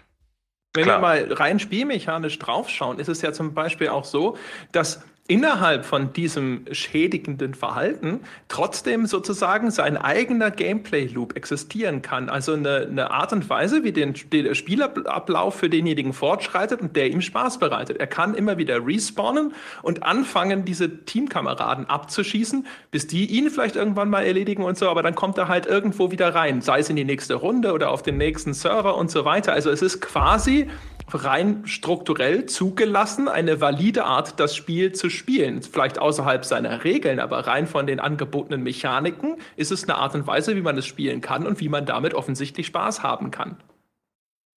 Durchaus. Es ist auch das Problem, dass du halt Matchmaking hast. Wir reden ja von 10 Millionen Overwatch-Spielern äh, und davon, du drückst auf den Knopf und dann spielst du und dann werden dir einfach Leute zugewiesen. Das ist ja auch ein Problem bei Fußball, selbst wenn, wenn da irgendwelche zufälligen Leute sich treffen, irgendwie auf dem Bolzplatz, irgendwann kennt man die schon. Und bei 10 Millionen Leute die ganze Zeit äh, sechs gegen sechs Leute zusammengewürfelt werden, da hast du eine große Wahrscheinlichkeit, nie irgendjemanden jemals wiederzusehen. Keine Chance. Und da ist natürlich dann auch die Hemmschwelle geringer, irgendeinen Scheiß zu machen.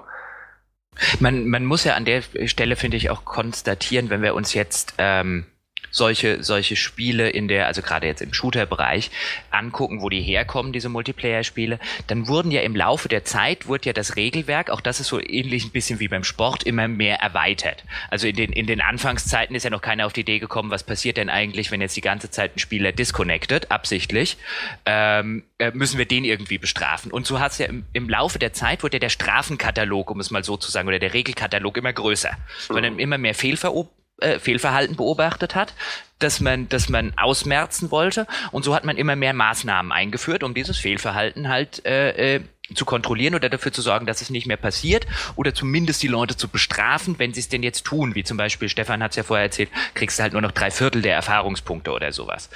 Und ähm, das, das, das könnte man ja insofern verargumentieren, dass man sagt, gut, das passierte halt, als dieses Medium immer und immer größer wurde. Ich meine, wie viele Leute spielen jetzt gerade Overwatch und wie viele Leute haben vielleicht früher ähm, äh, Quake gespielt? Also da, da, da dürften, da dürfte ein, ein, ein erheblicher Teil äh, dazwischen liegen oder eine mhm. erhebliche Anzahl an Spielern. Mhm. Und dann müsste man wieder so rumfragen, ist ein, war das, hat es denn dem Medium in der Form, also wenn wir über diese konkrete Sorte Spiel reden, überhaupt gut getan, dass das so groß geworden ist? Weil ich zum Beispiel denke mir immer wieder, wenn es um solche Art Spiele geht, also um irgendwas kompetitives Multiplayer Bereich. Ich will um Gottes Willen würde ich nie auf die Idee kommen, jetzt in Overwatch zu spielen. Einfach aus der Angst, dass ich damit viel zu viele Idioten unterwegs wäre. Einfach weil es einfach so groß ist. Und ich mich dann echt ärgern würde über genau diese Sachen, die wir jetzt besprochen haben. Und deswegen sagen würde, ich lasse meine Finger, wenn, wenn mir das Spaß macht und gerade das kompetitive Spiel, weil ich auch eher jemand bin, der gewinnen will und nicht so der dabei sein ist alles Typ und hat doch Hauptsache es hat Spaß gemacht und Co., dann bleibe ich um Gottes Willen vor, vor den großen populären Spielen weg. Ich käme genauso wie World of Warcraft Warcraft oder so, wenn ich jetzt Lust auf ein MMO hätte. Um Gottes Willen. Da ist halt einfach, weiß ich, ich will was Kleines mit einer überschaubaren Spielerzahl, wo auf einem Server immer noch jeder jeden so ein bisschen kennt und wo man sich einen schlechten oder einen guten Ruf erarbeiten kann, weil dann weiß ich wenigstens, dass wenn ich mit sechs Fremden in eine Instanz reingehe, da keine fünf Vollidioten rumlaufen. Das ist äh, etwas, witzigerweise, wo wir eigentlich auf das Thema gekommen sind. Und zwar ging es von einem Artikel los, äh, kann mich jetzt nicht mehr. T ähm, Teamwork Kills war der, war der Name. Und dem ging es eigentlich darum, da kam mir die Idee für den Podcast, äh, dass jemand denkt, Also der Autor denkt, dass Overwatch langfristig bei ihm nicht äh, klicken wird, nicht weil es ein schlechtes Spiel ist oder so oder weil es äh, bald tot ist und dann spielt es keiner mehr, sondern weil er, ähm, wenn er auf Matchmaking drückt, also auf Play drückt, äh, Angst davor hat, weil, äh, dass, dass da Vollidioten in seinem Team sind oder äh, er mit, mit Leuten spielt, die nicht so spielen, wie er ähm, das selber empfindet, wie das Spiel gespielt werden soll. Und äh, es geht nicht nur darum, dass er diese Leute nicht will, sondern auch, dass er nicht toxisch werden möchte. Das ist nämlich ja die andere, äh, die Kehrseite der Medaille. Die Leute, die ja ordentlich spielen wollen, sind ja nicht unbedingt anständige Menschen, sondern es sind ja ziemlich toxische Menschen, die äh, Leuten dann sagen, was sie für Vollidioten sind und äh, dass, sie, dass sie ja nicht mal in einem Teamshooter irgendwas reißen können und was tun sie schon im richtigen Leben. Äh, die, die werden ja auch äh, sehr schnell sehr unangenehm, die Leute, die ordentlich, ich sag mal ordentlich, ihre Spiele gespielt haben wollen.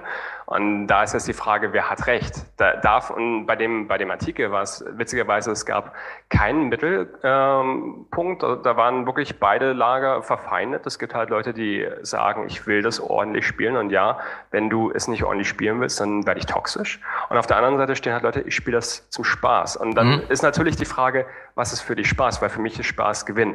Und wenn es für dich nicht ist, was, was ist Spaß? Willst du, willst aber du dann, ein Kill und sieben Mal sterben und du hast am Ende verloren? Ist das Spaß für dich? Aber dann, dann muss hm. man halt vor die, dann muss man halt aus diesen Spielen ähm, einfach wegbleiben. Also ich meine, das ist, glaube ich, zum Beispiel auch eine Herausforderung, die in Zukunft auf ähm, äh, auch auf den Spielejournalismus zukommt, weil ich glaube, da läuft man schnell Gefahr, Leuten das falsche Spiel zu empfehlen. Hm. Ähm, Im Sinne von einem, also ich würde, würde sagen, wenn du jetzt diese Frage stellst, was ist das? Weil du genau diesen, diese, diese Schwierigkeit ansprichst, dass du halt ähm, dass du halt unterschiedliche Spielansätze hast und dass das Spiel einfach zu groß ist und die Spielmög und die Möglichkeiten, die halt der Entwickler immer noch lässt, ähm, zu, zu weit gefächert sind, um halt einfach, um, um alle zu bedienen. Und im Zweifelsfalle, wenn du halt eine so große äh, Sache hast und äh, ein, ein, oder eine so große äh, Spielerbasis hast, dann wirst du immer als jemand, der kompetitiv spielen will und der auf Sieg spielen will und dem das wichtig ist, wirst du immer in die in die Lage kommen, dass du äh, bei jeder zweiten Partie, es sei denn, du spielst jetzt nur in deinem eigenen Clan und so, oder solche Geschichten, aber dass wenn du wenn du halt Zufallspartien machst, du halt immer wieder an diese Leute kommst, die du jetzt als Idiot ansiehst, während sie dich umgekehrt wahrscheinlich als Idiot ansehen, weil sie sich denken, Gott, ich will hier nur Spaß haben und der geht mir die ganze Zeit auf den auf den Keks, wie wir hier die Partie gewinnen wollen. Mhm. Ähm, dass du das Spiel halt einfach nicht spielen kannst. Also würde ich jetzt aus meiner rein persönlichen Sicht sagen, weil das Spiel zu breit aufgestellt ist, um für dich dann noch äh, empfehlenswert zu sein. Ein umgekehrtes Spiel wäre jetzt zum Beispiel, ähm, wären jetzt die, die MOBAs. Äh, wo du dich ja auch ein bisschen auskennst, wo man jetzt ja keinem empfehlen würde, in diese Community reinzugehen, wenn der nur ein bisschen spielen will. Das ist richtig. Wobei, Lass, lass es den richtigen Spielmodus geben. Wir hätten ja auch, die Diskussion ist ja auch bei Overwatch, was das Problem war, äh, weil es momentan keinen Competitive Mode gibt. Es gibt ja momentan nur den Casual Mode und sie haben in der Beta ja den Competitive Mode ausprobiert, festgestellt, der ist nicht äh, sehr gut gelungen und haben dann gesagt, ja, wir machen den jetzt nicht so, wie er in der Beta war, dann bringen wir ihn halt zum Launch von dem Spiel gar nicht und wir arbeiten jetzt nochmal, das ist das erste große Update, das kommt jetzt auch Ende Juni, aber momentan gibt's halt nur diesen Cache-Mode. Wir, wir würden ja wahrscheinlich dieses Thema so nicht diskutieren, wenn wir Optionen hätten. Das Problem ist halt, ähm, wir, also wir Spieler von, von Overwatch werden momentan alle zusammengewürfelt in diesen einen Modus und dann aber dann ist doch, aber dann ist das doch, wenn ich mal ganz kurz unterbrechen darf, Entschuldigung, ja. aber dann ist das doch ein eklatanter Qualitätsmangel des Spiels. Also ich bin jetzt kein Overwatch-Spieler, ich gehe jetzt nur von dem aus, was du mir schilderst. Aber dann versagt das Spiel doch auf einer völlig grundlegenden Ebene. Wenn alle, wenn alle unterschiedlichen Spielertypen in einen Modus geworfen werden, der am Ende keinen so richtig glücklich macht. Das ist doch ein fundamentales Spielversagen. Ja, also ich habe auch zu äh, André gesagt vorher, dass ich das Spiel momentan nicht groß spiele. Also ich mache mal eine Partie an, aber nicht ist momentan nicht mein Hauptshooter, sage ich mal. Äh, ich spiele es momentan nicht groß, nicht weil es mir nicht gefällt. Ich finde es momentan den, den besten Shooter, den man spielen kann, aber auch ich möchte nicht auf Play drücken, weil ich momentan. Ja, aber wie, wie, das finde ich ja so interessant. Wie, wie kann es denn der beste Shooter sein, den man momentan spielen kann, aber du willst nicht auf Play drücken? Ja, also das ist doch das ist doch schizophren. Es, es, geht, nee, es geht ja um die Community. Der, der, das Gameplay ist ja super. Und wenn ich mit den Leuten spielen kann, die das so spielen, wie, wie ich es auch spielen möchte, das ist ja kein Problem. Aber äh, wenn, wenn du hast halt fünf Kategorien in dem Spiel, wie du, äh, wie gut du abschneidest, Kills, wie viel Schaden gemacht hast, wie viel geheilt hast, äh, um wie sehr du dich um das Objective gekümmert hast. Und wenn du halt von den fünf, ähm, von den fünf äh, Kategorien bei jeder auf Platz eins bist in deinem Team, dann fragst du dich halt schon, was mache ich hier eigentlich gerade? Und grundsätzlich macht das Spiel ja großartigen Spaß, aber das ist halt nur das Spiel. Das Problem ist halt die Community. Und wenn, äh, das ist halt immer noch das Problem. Aber wieso, wieso, wieso trennen wir das denn dann? Also das finde ich ja auch eine spannende Frage. Weil du jetzt ja sagst, das Spiel an sich ist großartig, aber die Community ist halt das Problem. Ja. Und mein Argument ist ja gerade, es ist Aufgabe des Spiels, die Community nicht zum Problem werden zu lassen. Wenn Richtig. das Spiel die Community zum Problem macht, kann es kein besonders gutes Spiel mehr sein. Wenn du halt davor sitzt und sagst, ich will nicht auf Play drücken, weil dann fehlt entweder ein Modus, wie gesagt, ich bin kein Overwatch-Spieler, ich weiß, kann jetzt nicht sagen, was dem Spiel dann fehlt. Aber nur wenn du es schilderst als jemand, der eigentlich voll Bock hätte, das Spiel zu spielen, aber keine Lust hat, auf Play zu drücken, ist, finde ich, halt ein, äh, äh, ein, ein, ein, also dann kann das kein besonders gutes Spiel mehr sein. Weil ich finde, diese Trennung, die man dann immer aufmacht, so diese Entwickler seien ja nicht für ihre Communities verantwortlich, würde ich sagen, nein, das ist völlig falsch. Natürlich sind die für ihre Communities verantwortlich. Wer, wer denn sonst? Wer soll denn sonst innerhalb ihrer Communities dafür sorgen, dass alle Gruppierungen zum Beispiel Spaß haben? Ja. Selbstverständlich sind die dafür. Also um wieder das Fußballbeispiel zu bemühen, ich würde ja auch sagen, natürlich ist der DFB für seine Spieler verantwortlich. Und es liegt, es obliegt dann dem, dem, in dem Fall dem Verband oder in dem Fall dem Hersteller, dafür zu sorgen, dass es sowohl für die kompetitiven Leute liegen gibt, als auch für die Leute, die einfach nur in Freizeit ein bisschen kicken und danach ihr Bier trinken wollen. Oder wie sieht der Herr Peschke das, der wahrscheinlich schon in, in der Zwischenzeit hier äh, sich ein Bier holen gegangen ja, ja, ist. Ich habe schon einen zweiten Kaffee gekocht während der ganzen ah, Geschichte hier. ähm, also ich würde erstmal sagen, es ist halt dann ein schlechtes Spiel für einen bestimmten Spieltypus, in dem Fall den von Stefan. Ja, also die Leute, die halt wirklich dann vielleicht auch auf einem höheren Niveau spielen wollen. Das heißt ja nicht, also vielleicht ist es für die ganzen Casual-Spieler ein super Spiel weil es nämlich die Leute ja aussieht. Das haben wir ja vorhin schon mal angesprochen. Es findet ja meistens dann so eine Auslese statt, auch teilweise eben über die soziale Interaktion, dass sich hinterher halt einfach ein Newbie kaum noch in einen Dota 2 oder sowas, keine Ahnung, fiktives Beispiel, ich weiß nicht, wie die Community da ist, aber so reintraut, weil er halt sofort angefeindet wird, wenn er Anfängerfehler macht. Sowas führt dann ja automatisch zu einer gewissen Selektion. Vielleicht ist es bei Overwatch einfach noch umgekehrt, ja, dass halt da sozusagen jetzt in die Profispieler ausgesiebt werden, die sagen, na, jetzt so habe ich keine Lust darauf, und aber all die Casual-Spieler haben wahnsinnig viel Spaß damit und für die ist es dann ein gutes Spiel.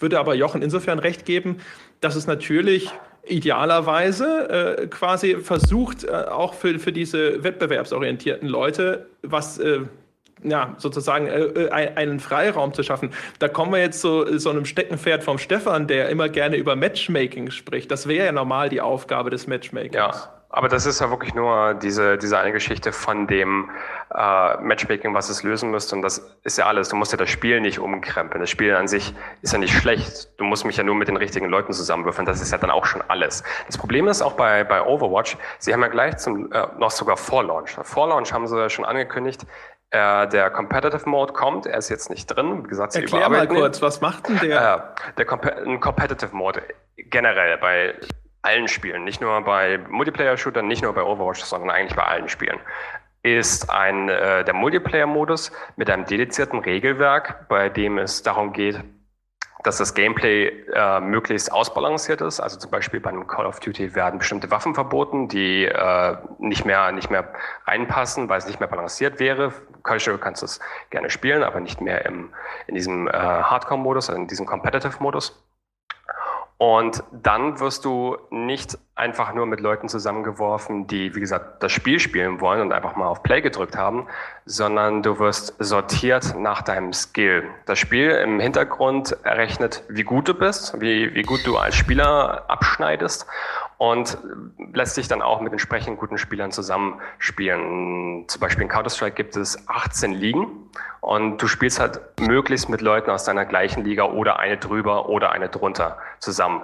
Du wirst nicht gegen, äh, also als, als Silber, ich sag mal Silberlevel, wirst du nicht gegen einen Global Elite, also die absolut besten Spieler der Welt, äh, wirst du nicht antreten. Äh, das Matchmaking kümmert sich schon darum, dass das nie passieren kann unmöglich. Mhm. Und das ist nicht nur, das ist nicht nur eine Geschichte, äh, dass du nach Skill sortiert wirst, also nicht nur mit gleich starken Spielern sortiert wirst, sondern auch dieses Versprechen, ich habe hier einen Competitive Mode, ist natürlich auch Leute, die darauf klicken, sind auch sich dessen bewusst, dass sie jetzt gerade einen Competitive Mode spielen. Klar, es gibt noch viele Leute, die trollen und so weiter, aber das findest dann, wenn, auf sehr, sehr niedrigen Levels, weil, wie gesagt, die kommen nicht weit nach oben, weil sie sich nicht hochspielen können, weil sie es nicht wollen. Aber normalerweise ist es so, so werden dann diese Leute aussortiert, weil sie A nicht darauf klicken, sie können, sie können ja Casual spielen, ist ja kein Problem. Und ähm, so funktioniert also ein Competitive Modus. Aber wie also, kommt man auf die Idee, sowas, äh, ein Spiel wie wie ein Overwatch nach allem, was ich darüber weiß und wie du es jetzt erzählt hast, ohne sowas zu veröffentlichen. Ja, also ich meine, das, das klingt jetzt echt so ein bisschen, als würde man hingehen und sagen, ach ja, du kannst ja morgen in unserem Boxverein mitmachen. Es kann sein, dass sie jetzt, dass du jetzt äh, morgen von Wladimir Klitschko auf die Backen kriegst, kann aber auch sein, dass du mit einem Schul gegen ein Schulmädchen boxt. Das äh, kommt immer drauf an. Da wird man jetzt ja auch nicht sagen, das sei eine besonders gute Idee. Mm, ja, das, ja, das ist das Problem. Du hast bei, bei Overwatch halt eben dieses Versprechen, in einem Monat nach Launch wird es dann sein, äh, also jetzt Ende Juni, bringen sie diesen Competitive Mode. Also sie haben es ja schon vorher versprochen. Und es ist halt, dieses Spiel ist halt eben nicht für Casuals gedacht, es ist für alle Spieler gedacht. Und jetzt ist es halt das Problem, ist dieses Aussieben, was ihr vorher gesagt habt, das passiert nicht, weil eben die ganzen Leute wissen, jetzt nach einem Monat äh, Launch, es kommt ja dann. Und jetzt müssen wir uns halt eben nur in der Zeit zusammenraufen und natürlich passiert es nicht. Es gibt natürlich die Leute, die sich gegenseitig anschreien und äh, die dann einfach ausblenden und irgendeinen Scheiß machen. Äh, die Spiele werden jetzt einfach zusammengewürfelt. Aber halt ich, so. ich äh, äh, zu dem, was du gerade gesagt hast, weil ich habe, meine Frage war insofern vielleicht ein bisschen eine rhetorische, dass ich mir schon denken kann, warum das Ding ohne rauskommt, nämlich weil der nicht sonderlich wichtig ist für, also in, in, in für für aus aus Blizzards Sicht. Aus finanzieller du, Sicht. Wenn, und auch aus finanzieller Sicht natürlich. Wenn du jetzt sagst, das Spiel sei nicht für Casuals gedacht, würde ich jederzeit sagen, guck dir die Release-Politik offensichtlich von Blizzard an. Nämlich hätten die nämlich erst den Competitive Mode rein und dann den Casual irgendwie per Patch nachgelegt geliefert. Die haben es aber umgekehrt gemacht. Erst wollen die die ganzen Casuals abgraben. Ihr Competitive-Spieler seid denen insofern erstmal egal, dass ihr vielleicht später mit einem Patch nachgeliefert wird. Das finde ich halt das Interessante daran, weil, weil man daran immer noch sieht, meiner Ansicht nach zumindest, wie wie die, die Core-Community davon ausgeht, dass diese ganzen Spiele noch für sie entwickelt wurden, obwohl sie in Wirklichkeit für jemand völlig anderes entwickelt werden. Das merkt man häufig auch bei, bei den größeren Singleplayer-Serien. Hier fällt es mir jetzt auch nur gerade wieder auf, wenn man da sitzt und denkt, eigentlich ist es ein Core-Game, das ist für mich gemacht von Blizzard, dem ehemaligen riesigen Core-Game-Entwickler schlechthin. Und in Wirklichkeit kann man zumindest das Argument aufmachen. Ihr seid gar nicht mehr wichtig. Kann man, ja, äh, ich, ich würde das noch nicht mal streiten. Ehrlich gesagt äh, ging ich auch schon davon aus, wie gesagt, es war nicht oben auf ihrer Agenda, es war oben auf ihrer Agenda, dass zu äh, Release der Echtgeldshop für Mikrotransaktionen im Spiel ist. Das Ding war drin. Ja, ja. Hm, also, natürlich. Ja, ja, ja. Also da würde ich jetzt überhaupt nicht mit streiten. Es sind auch bestimmte andere Sachen in dem Spiel nicht drin, die man so erwarten würde. Also äh, Netcode, immer das große Ding. Das Ding muss äh, super schnell und super toll sein. Und äh, so wie der Netcode momentan ist, ist er halt für möglichst viele Leute auf Server durchschleusen, die ganzen Millionen hinkriegen, ähm, auf ihre Server drauf zu packen von, von, von Blizzard und nicht äh, irgendwie noch einen besonders guten Service für besonders äh, kompetitive Spieler und so weiter. Also da, da gibt es mehrere Faktoren, die äh, anzeigen oder sogar belegen, dass das Spiel nicht in erster Linie für competitive Spieler gedacht ist oder momentan entwickelt wird und das jetzt das erste ist, was nachgereicht wird, ganz klar. Ja. Das ja. hat man ja auch bei diesem, ich glaube, bei diesem Tickrate-Beispiel gesehen, wo sie nämlich dann, glaube ich, im Nachgang gesagt haben, einer der Gründe, warum sie sich dafür entschieden haben, die sozusagen ein bisschen größer aufzuspannen, war ja eben, um halt Leute mit schlechterer Internetverbindung nicht zu benachteiligen. Ja. Ist ja eigentlich auch natürlich ein Argument, das so ein bisschen darauf hindeutet, dass sie jetzt nicht äh, ganz oben auf ihrer Liste stehen haben, muss für den kompetitiven Spieler ideal geeignet sein. Äh, also ich finde, das, das ist in der Hinsicht schon sehr klar. Was ich aber, äh, wo ich Jochen recht gebe, ist aber, ist das dann nicht trotzdem allgemein ein schlechtes Matchmaking? Weil auch als Casual-Spieler will ich ja nicht mit den Superprofis in einen Topf geworfen werden. Das ist ja immer ein total unbefriedigendes Erlebnis, wenn du dann am Schluss siehst, so die ersten zwei Ränge haben irgendwie das alleine geregelt und du hättest eigentlich auch irgendwie Brotzeit machen können. Ja, absolut. Ich, ich gehe mal davon aus. Ich, wie gesagt, ich will ja auch nicht toxisch werden. Ich kann, ich kenne mich auch selber. Ich fange auch an. Äh, also es gibt wirklich schlimme Leute, ähm, die die Community gerade bei bei CS:GO und natürlich auch den anderen sehr kompetitiven Spielen League of Legends und Dota 2 äh, ein geflügeltes Wort ist Krebs und man wünscht es jemanden. Also das, das machen schon Leute, da bin ich zum Glück weit von weg. Aber ich merke auch selber, wie ich halt wütend werde und wie ich auch durchaus ruppig die Leute, den Leuten erzähle, äh, nee, wir haben jetzt schon zwei Sniper im Team und wir brauchen jetzt nicht noch einen dritten Sniper im Team. Davon werden wir jetzt auch nicht gewinnen. Und das sage ich nicht unbedingt auf eine freundliche Art.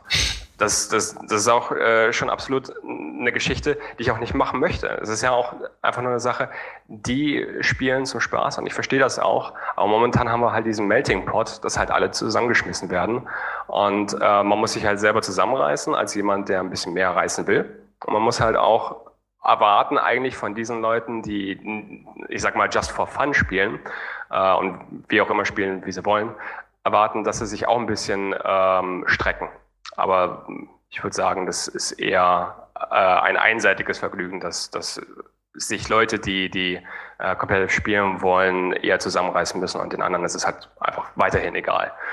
Die versuchen sich nicht zu strecken momentan für, für den Monat, den sie durchhalten müssen. Und ja, ich würde aber auch schon durchaus da, äh, davon ausgehen, dass das eine große Schwäche von Overwatch ist und, und äh, dass, dass solche Spiele sowas eigentlich zum Launch haben müssten, weil es halt auch Spannungsfeld gibt. Also für, bei, bei, bei mir, wenn wir äh, grundlegend beim Thema Matchmaking sind, wie gesagt, ich kann der, den Fall Overwatch nicht aus der persönlichen Warte betrachten. Ja. Ähm, aber bei, also für mich ruiniert das ein, ein Spiel. Also ich würde da auch in einem, in einem Test sagen, es ist kaputt. Also da kann ich auch keine, keine besonders gute Wertung geben, weil aus meiner persönlichen Sicht ich dann den Spaß nicht mehr nachvollziehen kann. Also mir geht es zum Beispiel so, wenn ich MMOs spiele, da gibt's ja die, ähm, gibt's ja gerne mal, äh, ich glaube, das hat sogar damals WoW eingeführt, vielleicht war auch jemand anderes noch kurz vorher, diese Warzones oder diese mhm. PvP-Battle-Zones, wo du dich halt auch in eine Schlange einreißt äh, und dann kommst du auf diese PvP-Map und dann hast du ja meistens auch irgendein ein, ein, äh, Ziel dort uh, und dann spielen, was weiß ich, 6 gegen 6, 10 gegen 10, 12 gegen 12 und dann spielst du deine 5 Minuten dein, dein dein, dein Match. Und wenn das ein schlechtes Matchmaking hat, und da sind MMOs äh, äh, großartig drin, ein furchterregendes Matchmaking zu haben, dann ist Klar. das System kaputt. Wenn ich dort reinkomme und auf der anderen Seite und merke, okay, bei uns sind es zehn zu, wild zusammengewürfelte Leute, äh, auch noch von völlig unterschiedlichen Leveln, und auf der anderen Seite sind sechs aus einer Gilde, dann weiß ich, die nächsten zehn Minuten bestehen daraus, dass wir fürchterlich aufs Maul kriegen und allerdings aufgrund der Regeln, über die wir vorher gesprochen haben, darf ich jetzt auch nicht rausgehen, weil dann bin ich für eine halbe Stunde gesperrt. Ja, wir, das heißt, ich, 60 Minuten. Das, ja. Oder 60, ja. Das heißt, ich muss mir jetzt 10 Minuten fürchterlich auf die Backen geben lassen in einem, in einem Kampf, gegen, in dem ich von vornherein weiß, dass mir nicht den Hauch einer Chance hat, weil ich sonst gesperrt werde. Und das ist schlechtes Spieldesign. Das ist von vorne bis hinten mieses Spieldesign, dann ist was kaputt. Und warum sowas dann immer noch gelobt wird, ist dann so eine Sache, wo ich mir immer denke, Nee, also da muss man einfach, finde ich, mehr erwarten. Dann machen vernünftiges Matchmaking-System. Also kompetitive Sachen ohne vernünftiges Matchmaking-System sind von vornherein kaputt. Wäre jetzt meine Theorie. Hat natürlich ein bisschen auch was mit dem Status quo zu tun, ne? weil also Spiele mit einem echt guten Matchmaking sind, glaube ich, echt rar gesät. Also das ja. ist, ist, so ja. äh, regelmäßig ist das doch immer ein Problem. Bei Call of Duty zum Beispiel, erinnere ich mich, war das auch so. Da hattest du auch irgendwie, und ich glaube, im, im Mittel ist es dann meistens so, dass du halt irgendwie zwischendrin hast du immer diese Matches. Da ist es dann wirklich mal ganz ausgewogen und die sind dann auch cool. Aber auch da hattest du ständig sowas. Da waren dann Leute bei dir im Team oder auf der Gegenseite noch schlimmer, ja, wo du echt gedacht hast, wie in aller Welt ist das Matchmaking auf die Idee gekommen, die hier reinzuschmeißen und dann wenn man so über die Details von diesen Mechaniken spricht und so, kommt halt wieder schnell sowas wie priorisieren Sie zum Beispiel halt Latenz vor allem anderen und äh, also auch vor zum Beispiel einer guten Skill-Mischung, ja, wie breit ist der Korridor, in dem sie sich da bewegen, zum Beispiel auch, wie schnell soll eine Partie zustande kommen. Also gerade Spielefirmen priorisieren ja dann zum Beispiel eben gerne Latenz, damit eben es nicht ruckelt oder irgendwie jemand durch die Gegend warpt, damit hinterher nicht die Leute sagen, die Technik ist scheiße. Und sie priorisieren gerne eine niedrige Wartezeit, damit du schnell in ein Spiel kommst und dich darüber auch nicht beschwerst. Und dann kommt, hast du durch diese Faktoren schon häufig dann aber den Faktor, dass halt äh, über äh, mit minder Qualifizierten in einen Topf geworfen werden.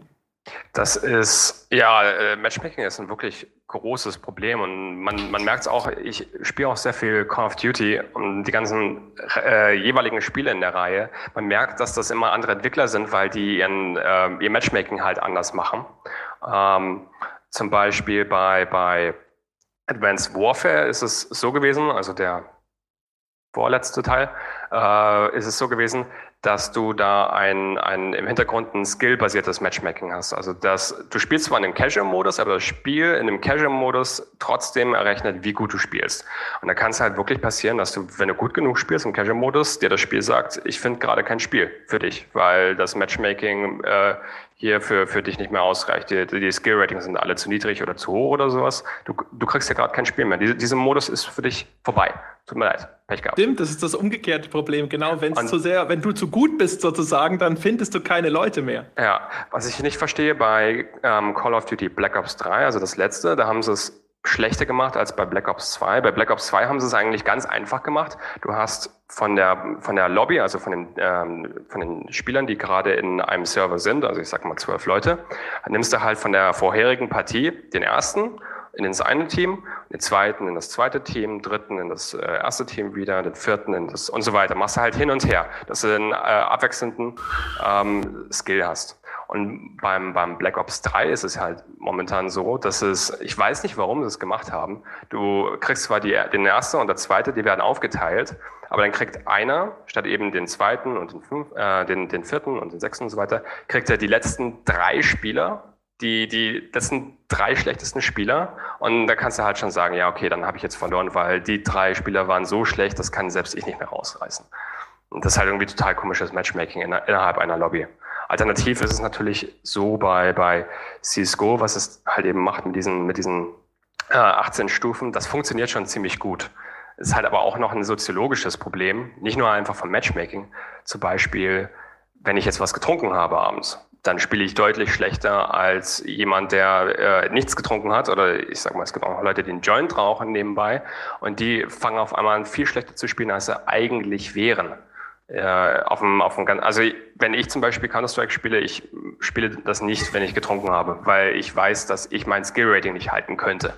Äh, aber natürlich andere Leute ist das vollkommen egal. Und dann merkst du halt, du kriegst halt ein Match reingeworfen, äh, mit, wirst in ein Match reingeworfen mit Leuten, die äh, halt ihren Freitagabend genießen und so weiter, und trinken halt ein Bierchen und dann spielen die halt auf deinem Skill-Rating total schlecht. Was willst du dann machen? Alternativ, du hast äh, jemanden, der im Team der Deutsche hast, und dann machst du kurz das Mikrofon an und der hört deinen Akzent und dann spielt er halt total schlecht, weil er, weil er dich hasst in deinem Team. Wenn er jetzt mit einem, ich sag mal, ähm, Skandinavier zusammenspielen würde, dann würde er gut spielen. Das ist halt auch noch ein soziologisches Problem, dass bestimmte Leute einfach mit bestimmten Leuten nicht können. Und dass selbst wenn mein Skill eigentlich ganz gut errechnet wird, noch viele andere Faktoren da reinspielen. Äh, wobei, also mir persönlich, also so wie du es jetzt schilderst, ich würde mich dann fragen, warum tut man sich das dann noch an?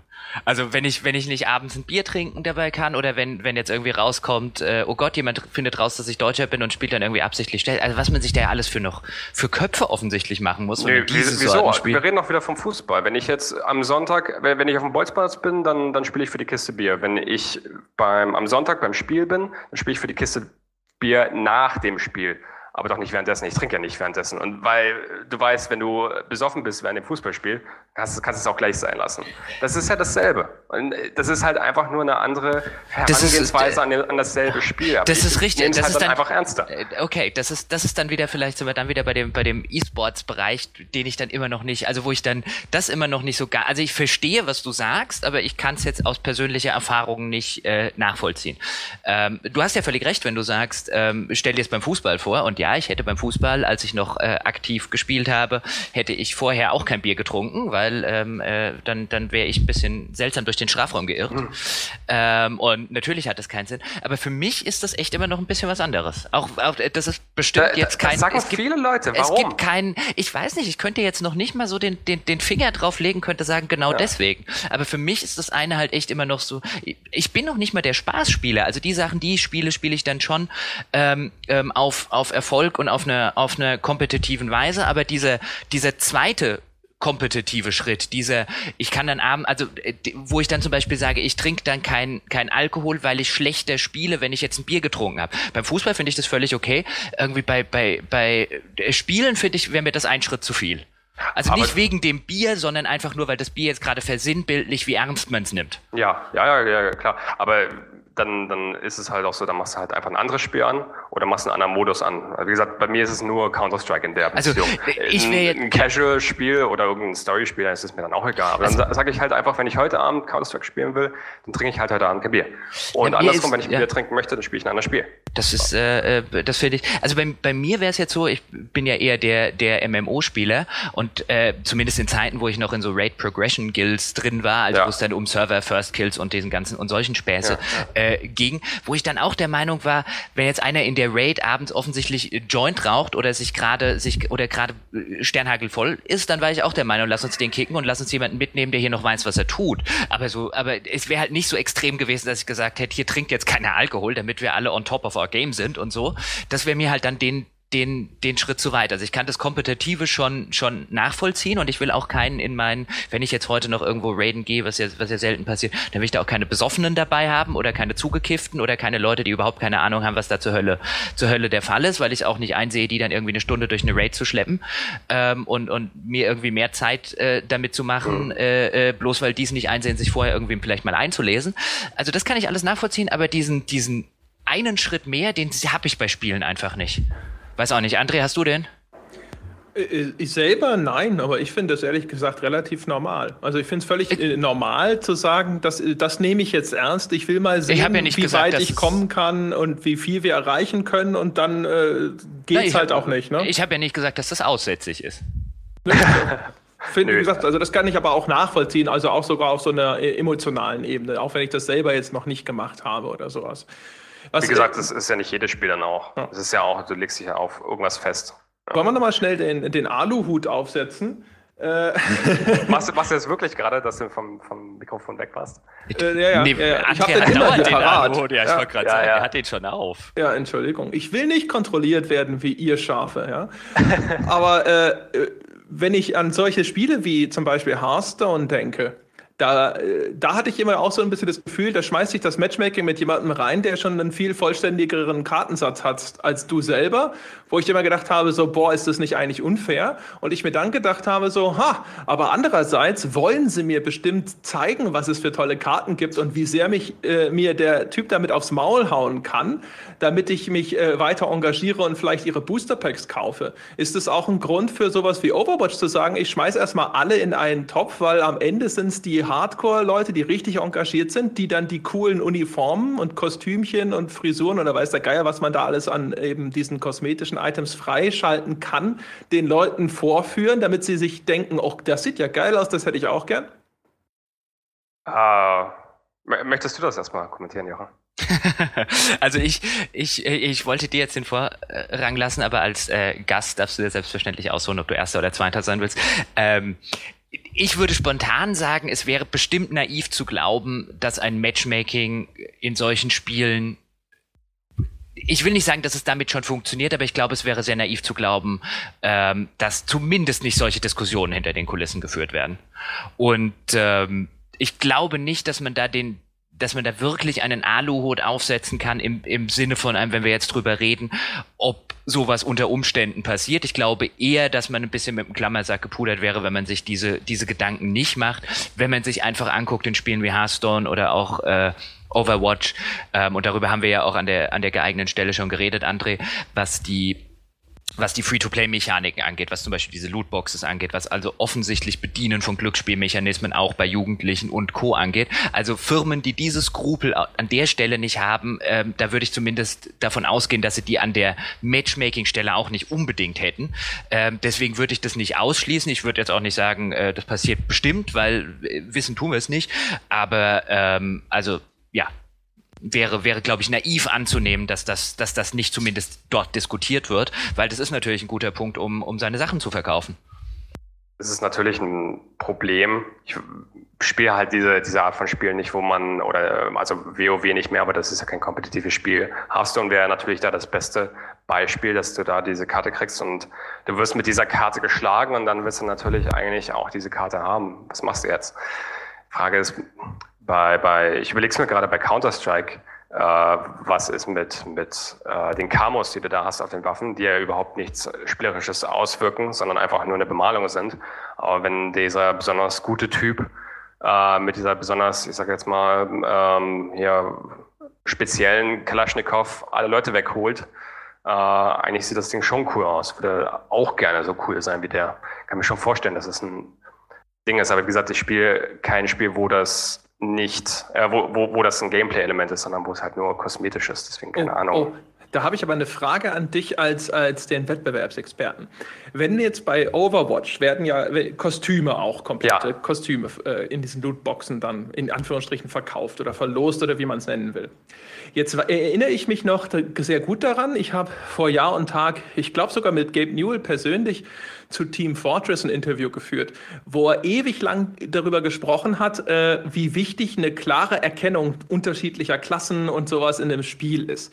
Ja. Jetzt wird sich die Silhouette, da geht es häufig um Silhouetten, äh, nicht verändern wahrscheinlich zwischen den verschiedenen Kostümen. Also der Charakter hat wahrscheinlich immer die gleiche Silhouette, aber ist es nicht so, dass, stelle ich mir so vor, kann es nicht auch sein, dass ein bestimmtes Kostüm vielleicht einfach schwerer zu erkennen ist auf eine Distanz? Gibt es da Vorteile? Da kann ich mir gut vorstellen, dass es da Diskussionen gibt. Bei Overwatch gibt es das nicht, würde ich nicht behaupten. Da einfach die Farben, äh, sind sehr bunte Farben bei den Kostümen, die Karten sind sehr bunt. Äh, nicht im Sinn, du, du, hast da keine Tarnung in dem Sinne, du kannst da nicht irgendwie verschwinden in dem äh, Hintergrund. Diese Silhouetten bleiben gleich, also du kannst ihn nicht irgendwie als einen besonders schwachen Charakter äh, tarnen und dann bist du eigentlich ein viel stärkerer Nahkampf und sowas. Also das ist, das gibt's nicht, glaube ich. Da haben sie ein gutes Händchen für. Äh, Gibt es aber natürlich bei, bei anderen Spielen. Also gerade bei den letzten Call of Duty kann ich mir, äh, denke ich mir schon immer, warum ziehst du dir so ein unfassbar buntes äh, Kostüm an und hast dann auch noch die goldene, das goldene Gewehr in der Hand? Also so viel besser kann ich jetzt nicht dich erkennen, äh, wenn du, wenn du das an hast. Ähm, nee, äh, sorry, ich kann dich nicht noch besser erkennen. Deswegen, keine Ahnung. Also ich kann mir das schon vorstellen, dass es da einen kompetitiven Vorteil geben könnte in Zukunft, aber momentan in Overwatch gibt es das nicht. Äh, nur, nur diese kosmetischen Dinger, da, da reißt gerade gar nichts, glaube ich. Ja. Das ist okay. Um, um, um nochmal auf die, auf die grundlegende Frage vielleicht ein Stück zurückzukommen, jetzt sind wir ja mal wieder abgebogen, wie das so unser Modus operandi ist. ähm, nämlich, äh, darf man in Spielen das einfach, also ich habe es jetzt gekauft und äh, oder ich habe es vielleicht bei einem MMO auch abonniert und ich will jetzt dasselbe, also ich will jetzt einfach dürfen, was ich äh, machen dürfen, was ich machen will. Ähm, wenn wir jetzt zum Beispiel mal uns tatsächlich noch mal kurz zum Abschluss die MMO-Szene angucken, weil da ist es ja ähm, ist es ja so extrem in der Hinsicht geworden, dass, dass die aus so einer Laissez-faire-Ära kamen, wo jetzt gerade bei Ultima Online mit Player äh, Killing mit Griefing und Co., wo extrem viel ging, oder auch bei, bei dem Ur-Ever-Quest, wo, wo immer sowas wie Ninja-Looting, Kill-Stealing, so diese alten Begriffe, die es ja heute auch nicht mehr gibt. Also ich fand es interessant, als du, Stefan, vorher gesagt hast, heute redet man ja nicht mehr vom Camping, also wie solche Mechaniken dann auch im Laufe der Zeit, und dann redet man, dann, dann hat man auch völlig neue Begrifflichkeiten oder die alten Begrifflichkeiten gibt's nicht mehr. Weil mir gar kein MMO heute mehr bekannt wäre. Gut, man kann das alte EverQuest noch spielen, da wäre jetzt die Frage, ob das da, ob das da noch geht. Wahrscheinlich haben sie das da auch längst rausgepatcht. Kann man ja vielleicht ein äh, äh, in, in User mit Expertise dann nachher kurz in die Kommentare schreiben. Aber sowas wie ein, da rennt jetzt einer rum und klaut dir den Kill, auf den du fünf Stunden lang hingekämmt hast. Oder ähm, da schnappt sich jetzt einer nach dem, nach dem, äh, nachdem du jetzt endlich diesen äh, Mob nach fünf Stunden mal äh, äh, erwischt hast, schnappt sich jetzt einer aus der Gruppe einfach den besten Gegenstand und haut ab und äh, das Ninja-Looting und solche Geschichten. Das hat man ja konsequent rausgenommen aus dem, aus dem Genre. Also man könnte ja argumentieren, im Englischen nennt man das, glaube ich, den Nanny State, also den, äh, den, den, den, den so ein, eine Art Bemutterungsstaat, dass der Einzug gehalten hat im Genres der MMOs. Weil alles, was man früher als diskutables oder unerwünschtes Verhalten angesehen wurde, nicht mehr nur sanktioniert wurde von irgendwelchen Game Mastern, sondern komplett aus dem Genre genommen wurde. In der Regel kannst du heute nicht mehr Kills stealen, du kannst heute kein, kein, nicht mehr griefen, du kannst keine Player-Killing mehr machen, du kannst den ganzen, diese ganzen Sachen Sachen nicht mehr machen. Und jetzt bin ich von keiner von diesen Einzelaktionen ein großer Fan. Ich habe das nie sonderlich gemocht, wenn jetzt jemand mir meinen Kill geklaut hat oder irgendwas gelootet hat, ohne zu ohne dafür zu würfeln oder ähm, äh, irgendwelches Griefing von gerade noch von Newbies begangen hat und und und keine der Einzelaktionen finde ich schön oder begrüßenswert. Aber seit es diese ganzen Sachen nicht mehr gibt, seit man den Arschlöchern nicht mehr erlaubt, sich wie Arschlöcher zu verhalten, sind die Spiele schlechter geworden. Ja, absolut. Äh, ich komme von WoW, also Tarans Mühle und Stranglethorn, äh, Camp gecampt werden, ist natürlich Klassiker. Also die, die meisten WoW-Spieler werden auch äh, Stranglethorn und da der, der Kampf um dieses neutrale, ganz im Norden gibt es ein neutrales ähm, Camp mit NPCs, die ganz, ganz viele coole Quests ab, äh, abgeben, die, die sehr, sehr sinnvoll sind, viele Erfahrungspunkte geben und so weiter. Und das ist halt ein neutrales Gebiet und da kann halt jeder machen, was er will. Und auf dem PvP-Server war es halt die Hölle. Aber das war halt auch Teil vom Spiel. Und es war halt auch die, die ähm, ein Teil vom Spiel versuchen, herumzuschleichen. Äh, da, da ist jetzt gerade ein Level 70er und so, der wird jetzt gerade von wem anders abgelenkt. Jetzt habe ich gerade die Möglichkeit, die Quest zu holen oder abzugeben und so weiter. Äh, dann natürlich, die Leute haben sich getroffen bei Tarans Mühle, um sich gegenseitig auf die Nase zu hauen. Das alles war mal Teil des Spiels und ich gehe auch davon aus, dass die Spiele schlechter geworden sind, obwohl du jetzt natürlich einfach nur schön questen kannst, kein Problem mehr. Äh, aber ja, das Spiel ist deswegen schlechter geworden, klar. Ja, ich glaube, also, das liegt daran übrigens, dass die Spiele dadurch uniformer werden. Ähm, ich, also in dem Sinne, dass wenn du solche Freiheiten zulässt, also je, je offener sozusagen die, die Handlungsmöglichkeiten sind, desto einzigartiger ist dann auch immer hinterher die Spielerfahrung und desto interessanter ist quasi die Erzählung, die sich aus der Spielhandlung selbst ergibt. Und wenn man das einengt, dann erlebt hinterher jeder an der gleichen Stelle das Gleiche. Ich bin auch dahin gegangen, habe den umgelegt und habe dieses Item bekommen. Das ist dann aber keine coole Geschichte mehr, weil sie von 100.000 Leute ganz genau identisch erlebt haben. Ja. Ich finde, ein cooles Beispiel dafür ist teilweise EVE Online. Also EVE hm. Online als Spiel, wenn man das mal gespielt hat, ist im ersten Moment erstmal so, uh, okay, das ist also, warum wird da so ein Aufhebens drum gemacht? Und die interessanten Erzählungen entstehen ja dann teilweise sogar außerhalb vom Spiel, wie eben das, äh, dieses berühmte Beispiel, wo sich da jemand quasi außerhalb in so einer Gilde durch Social Engineering in eine verantwortungsvolle Position gebracht hat, um dann denen riesig eins auszuwischen, in denen er nicht, glaube ich, irgendwie die, die Verteidigung für irgendeine Basis runtergefahren hat oder sowas. Also, und er hat doch, er hat doch die Gildenchefin, äh, das war doch diese berühmte, die er umgebracht hat und auch dafür gesorgt hat, dass sie nicht wiederbelebt werden konnte. Ja, weil es da irgendwie einen, weil er einen, einen, einen Mordauftrag angenommen hat und einen zerstört diese Gildeauftrag. äh, und da glaube ich, also ich meine, da kannst du ja, das ist ja dann wieder die andere Frage, wenn es so extrem wird, da kannst du ja schon Leben zerstören. Also auch hinter dem Bildschirm. Ja. ja. ja. Ähm, aber äh, das ist sicher ein Punkt, den du ansprichst, André, was die, was die Geschichten angeht. Man kann keine coolen Geschichten mehr erzählen. Aber es ist auch im, im ganz alltäglichen Spielen äh, fehlt auch einfach äh, eine gewisse Atmosphäre. Also um es jetzt mal so zu vergleichen, wenn ich frühere MMOs fühlten sich vielfach so ein bisschen wie Game of Thrones an.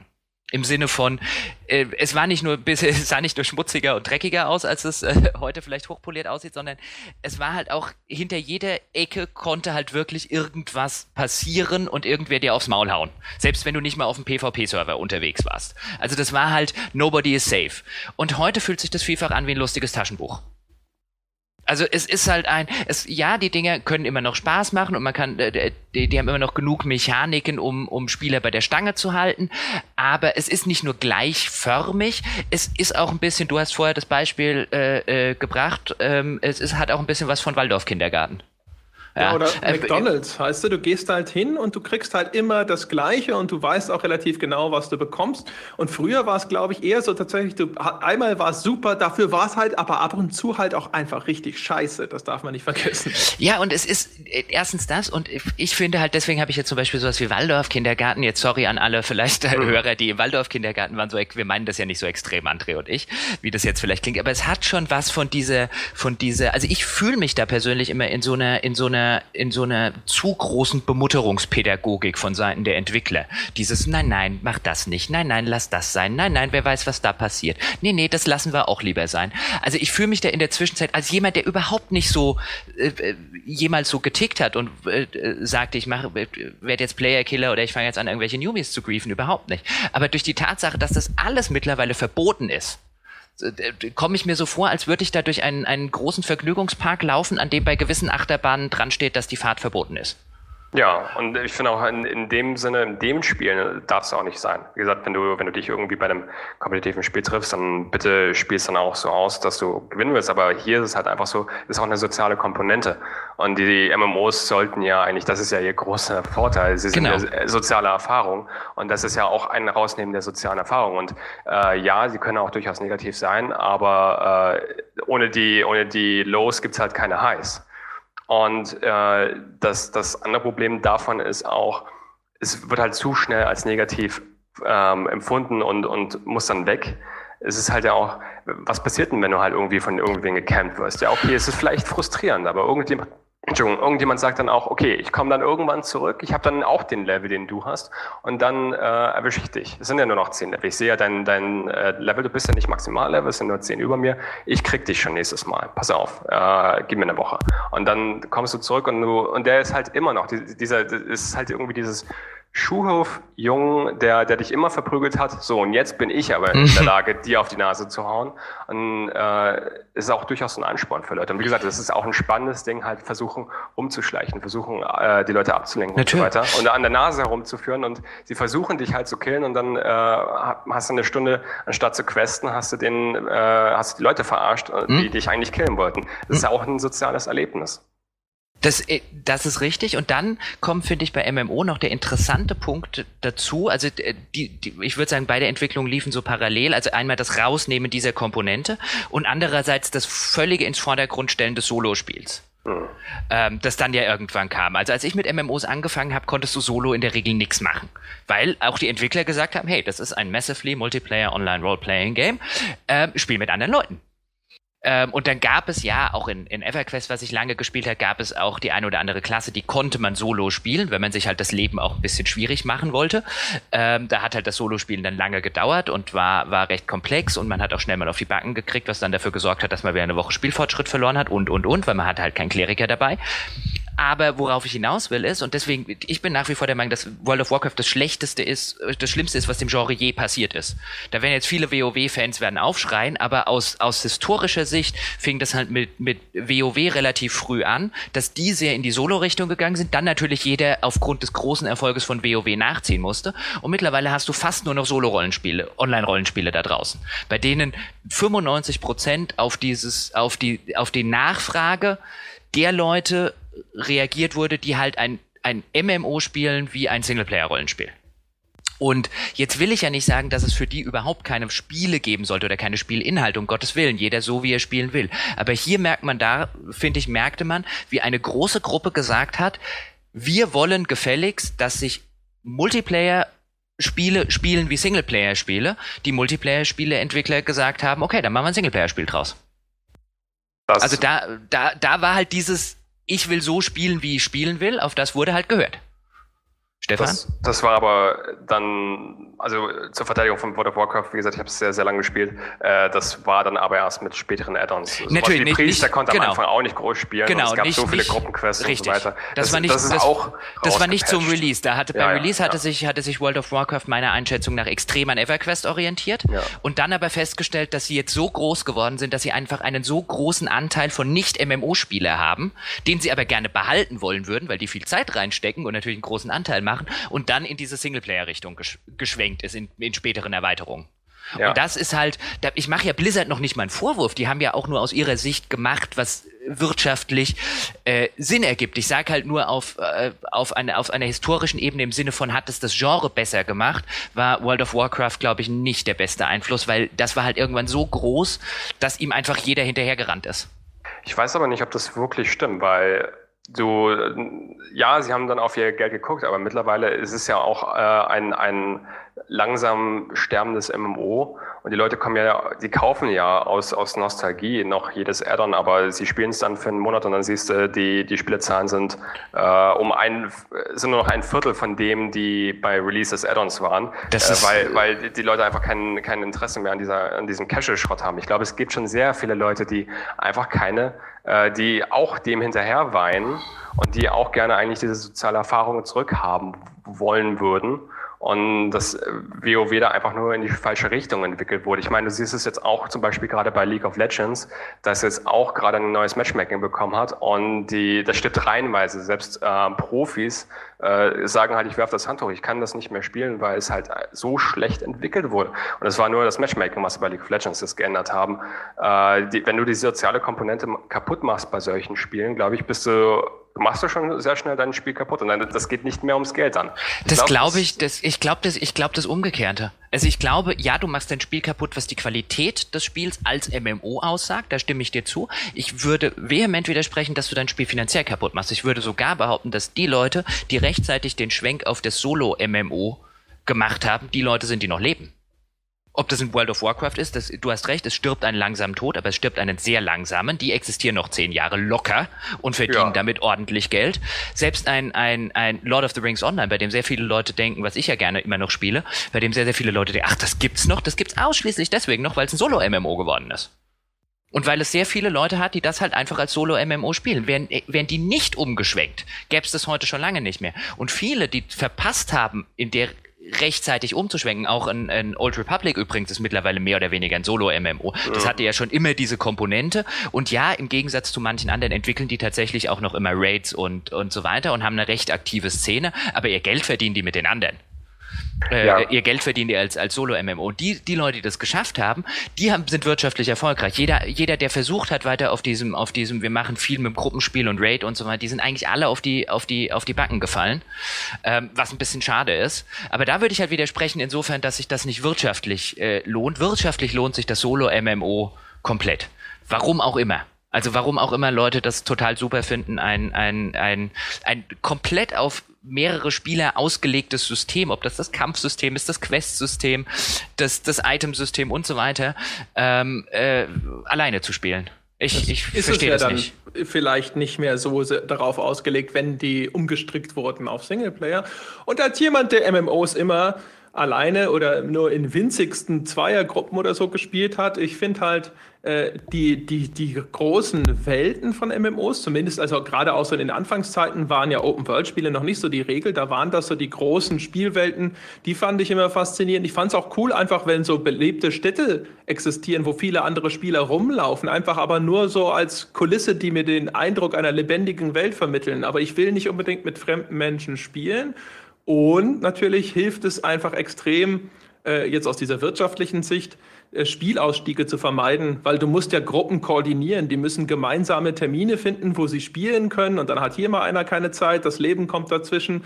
Und ein Spiel, das auch der Einzelne jederzeit einfach starten kann und alleine darin unterwegs sein kann, ist halt einfach viel einfacher äh, äh darin, die, die, seine Kunden an sich zu binden und zu behalten. Das bestimmt, aber wenn ich vorher über die ähm über die Mechaniken zum Beispiel geredet habe, jetzt hast du ja eher über sowas Atmosphärisches geredet, wie ich finde, die große Welt und die Städte, in denen andere Spieler laufen. Rein mechanisch, auch dein EverQuest 2 oder jetzt ein, ein World of Warcraft, die halt auf dem, auf dem klassischen MMO-Kampfsystem basieren, wo du halt sagst, okay, wenn mein Charakter eine gewisse Stufe erreicht hat, besteht jeder Kampf ab jetzt im Solospiel daraus, dass ich die gleichen drei Tasten drücke. Jeder. Also das ist eine, das ist keine Spielmechanik, die als Solospiel eigentlich funktioniert. Man stelle sich vor, ähm, das wäre im nächsten, äh, das wäre im nächsten Witcher oder im nächsten Dragon Age wäre sowas das Kampfsystem. Du drückst bei jedem Kampf und mein, teilweise wird jetzt vielleicht draußen jemand sitzen, das war doch schon so. ähm, Diablo. Aber das ist halt, das ist halt kein gutes Kampfsystem. Das, das Kampfsystem, auch das würde ich sagen, ist komplexer als das, wesentlich komplexer als das, was du in vielen MMOs äh, äh, in 90 Prozent des Kontexts machst, äh, des Contents machst. Wo das MMO-System meiner Ansicht nach immer super funktioniert hat, war halt in solchen Gruppen- oder Raid-Situationen, wenn ich halt wirklich 10 oder 12 Skills brauche, zum Beispiel als Heiler, und mir irgendwann wirklich vorkomme wie so ein Klavierspieler, der eine Partitur spielt. Mhm. Da funktioniert das System unglaublich gut und ist unglaublich befriedigend. Im Solospiel funktioniert es gar nicht. Ich kann das auch absolut nachvollziehen, dass jemand dann sagt, ich möchte gerne das Ding solo spielen und das ist halt nur Kulisse. Ich meine, äh, jeder, der meinen Server bezahlt, darf gerne, äh, mir den Server bezahlt, den ich äh, WoW spiele, darf dann gerne auf den Server kommen. Also solange, solange ich mein WoW spielen kann, wie ich will. Ich glaube, das war auch eine Geschichte, die es früher halt einfach viel besser gemacht hat, äh, Content anzubieten für jede Art von Spieler. Du hast halt als Solo-Spieler ein bisschen questen können, du hattest diese täglichen Quests, die sie dann eingeführt hatten, zu, sag ich mal, Burning Crusade-Zeiten, also das erste Add-on. Du hattest, ähm, sagen wir mal, das allerletzte Update äh, wo sie diese ähm, die, die Sun Terrace eingeführt haben. Da haben sie halt eben so ein Levelgebiet ähm, für, für Leute, die einfach nur questen wollen, Einzelspieler machen wollen. Da war auch eine, eine Story dabei, konntest halt einfach das spielen, wenn du wolltest. Ähm, du konntest Gruppenquests machen, war kein Problem. Und dann halt einfach nur in dem Gebiet mhm. schreiben, hier Leute, ich suche vier Leute, damit wir diese, äh, diese Quest machen. Es ist keine große Herausforderung, dann sich eine Gruppe zu suchen, ihr macht die Quest und dann äh, geht ihr wieder getrennte Wege. Mhm. Das ist keine, kein Lebensbund. Dann hast du, ähm, da hattest eine neue Fünfer-Instanz, die du auf normal spielen konntest. Da konnte ein Casual äh, jemand einfach reinlaufen, hatte, hatte Spaß, ähm, alles Mögliche an Zeug ist gedroppt, äh, an, an Items, gab es viele Möglichkeiten. Die Hardcore-Variante davon hat sehr, sehr gutes Loot gegeben und war eine unfassbar schwierige Instanz, wo wirklich, also das auch wirklich jemand, äh, quasi der Competitive Mode von Overwatch wäre. Also wo wirklich jeder in dem Team genau wissen musste, was er, was er machen äh, sollte. Und du hast jedem einzelnen Gegner, wenn du ähm, gepullt hast, also die, die Gegner herangezogen hast, eine Gruppe, äh, hast, hat jeder einzelne Gegner ein Symbol über dem Kopf gehabt und jeder Spieler in deiner Gruppe wusste, was er zu tun hatte. Und darauf wurde dann nochmal ein Raid gekippt für 25 Leute, der unfassbar schwierig war, äh, den, den fast niemand zu Gesicht bekommen hat. Und ich fand einfach, dass das ist halt das ideale Ding. Jeder, jeder kriegt seinen Content. Das Problem bei World of Warcraft war halt dann irgendwann die unfassbare Casualisierung, dass halt jeder alles machen kann und es kein, ähm, es nichts mehr zu erreichen gibt dann ganz äh, am, am Ende. Und ja, okay, es, du, du hast Content, der nur für fünf Prozent gespielt wird. Die äh, Blizzard kennt die Statistiken und so weiter. Aber ich glaube, es sind trotzdem 50 Prozent der Spieler, die darüber nachdenken, irgendwann komme ich dann auch mal dahin. Und das ist Erst, ja. dieser, dieser Traum, der, der dahinter steckt. Und sie, sie werden ihn nie erreichen. Das, sie genau. werden ihn nie erreichen. Aber es ist immer dieses Ding in der Ferne, irgendwann kann ich das auch noch erreichen. Und genau das, wenn, er, wenn das Spiel das verliert, wenn es äh, rausgepatcht wird, weil nur 5% der spielen, dann ähm, sind auf einmal auch 50% aller Spieler äh, traurig, weil die, diese, diese, diese äh, Karotte auf einmal weg ist, die sie nicht interessiert hat. Aber wenn sie weg ist, auf einmal merken sie, dass es interessant war. Äh, richtig. Ich würde übrigens, äh, weil du es gerade ansprichst, weil mir das bei der Gelegenheit immer wieder einfällt, äh, also ich bin da komplett d'accord, dass wenn du das wegnimmst, du was wegnimmst, was nicht von, von vielen Leuten gespielt wird, aber was viele, wo viele Leute sagen, ich hätte aber gerne die Option gehabt, hm. Mir fehlt jetzt was einfach durch das Nicht-Existieren. Gleiches, gleiches Phänomen gilt übrigens für gewissen Content bei äh, äh, Spieleseiten oder bei, bei Presseseiten im Allgemeinen. Da höre ich nämlich genau das Gleiche. Nee, wir bringen diese Inhalte nicht mehr, die klicken nicht mehr gut genug. Gleiches Phänomen, da wird es auch genug Leute geben, die den vielleicht nicht draufgeklickt haben, aber echt schätzen würden, wenn ihren He Heften, Magazinen, Tageszeitungen, was auch immer dieser Content noch drin wäre, die einfach schätzen, dass er existiert. Äh, das, da wird es meiner Ansicht nach genauso kurzsichtig gedacht. Und das Schöne bei den MMOs an den Stellen fand ich ja immer wieder in die Diskussionen, das konntest du bei jedem MMO beobachten, bei den Sachen, die du gerade geschildert hast. Da hatte jeder seinen Content. Die Raider hatten ihre Raids, die Gruppenspieler hatten ihre Gruppen, die Solos hatten ihre Daily Quests, die sie machen können. Aber das hat den Leuten ja nicht gereicht. Dann kommen ja die Solos viel, vielfach und haben dann argumentiert, hey, ich zahle genauso wie ihr 12 Dollar, 12 äh, Euro im Monat, aber ich komme an diese ganzen Gegenstände nicht dran. Bitte baut eine Option ein, damit auch Solospieler die kriegen können. Gab es jetzt nicht vor kurzem so eine kleine Kontroverse, weil Blizzard irgendwie darüber laut nachgedacht hat, dass jetzt irgendwie die äh, eher niedrigrangigen Leute auch an das gleiche Equipment rankommen sollten wie würde mich zumindest, ich habe es nicht mitgekriegt, würde mich aber nicht wundern, weil das so eine Entwicklung ist, die dann eingesetzt hat. Der Stefan muss das wissen, der ist Newsmann. Äh, würde ich jetzt nicht wissen. Ich glaube ich auch nicht unbedingt, dass es weiterhin so ist. Aber du hast ja schon seit Wrath of the Lich King, also das dritte, nee, zweite Addon, ähm, ist es ja so, dass du jeden Raid eigentlich spielen kannst, auch mit einer völlig zusammengewürfelten Gruppe von 25 Leuten. Die haben ja dann irgendwann den Raid Finder äh, gefunden, äh, eingeführt. Und das war ja dann, äh, also du, du kriegst dann eine schlechtere Variante, aber dasselbe Item in dem Sinne.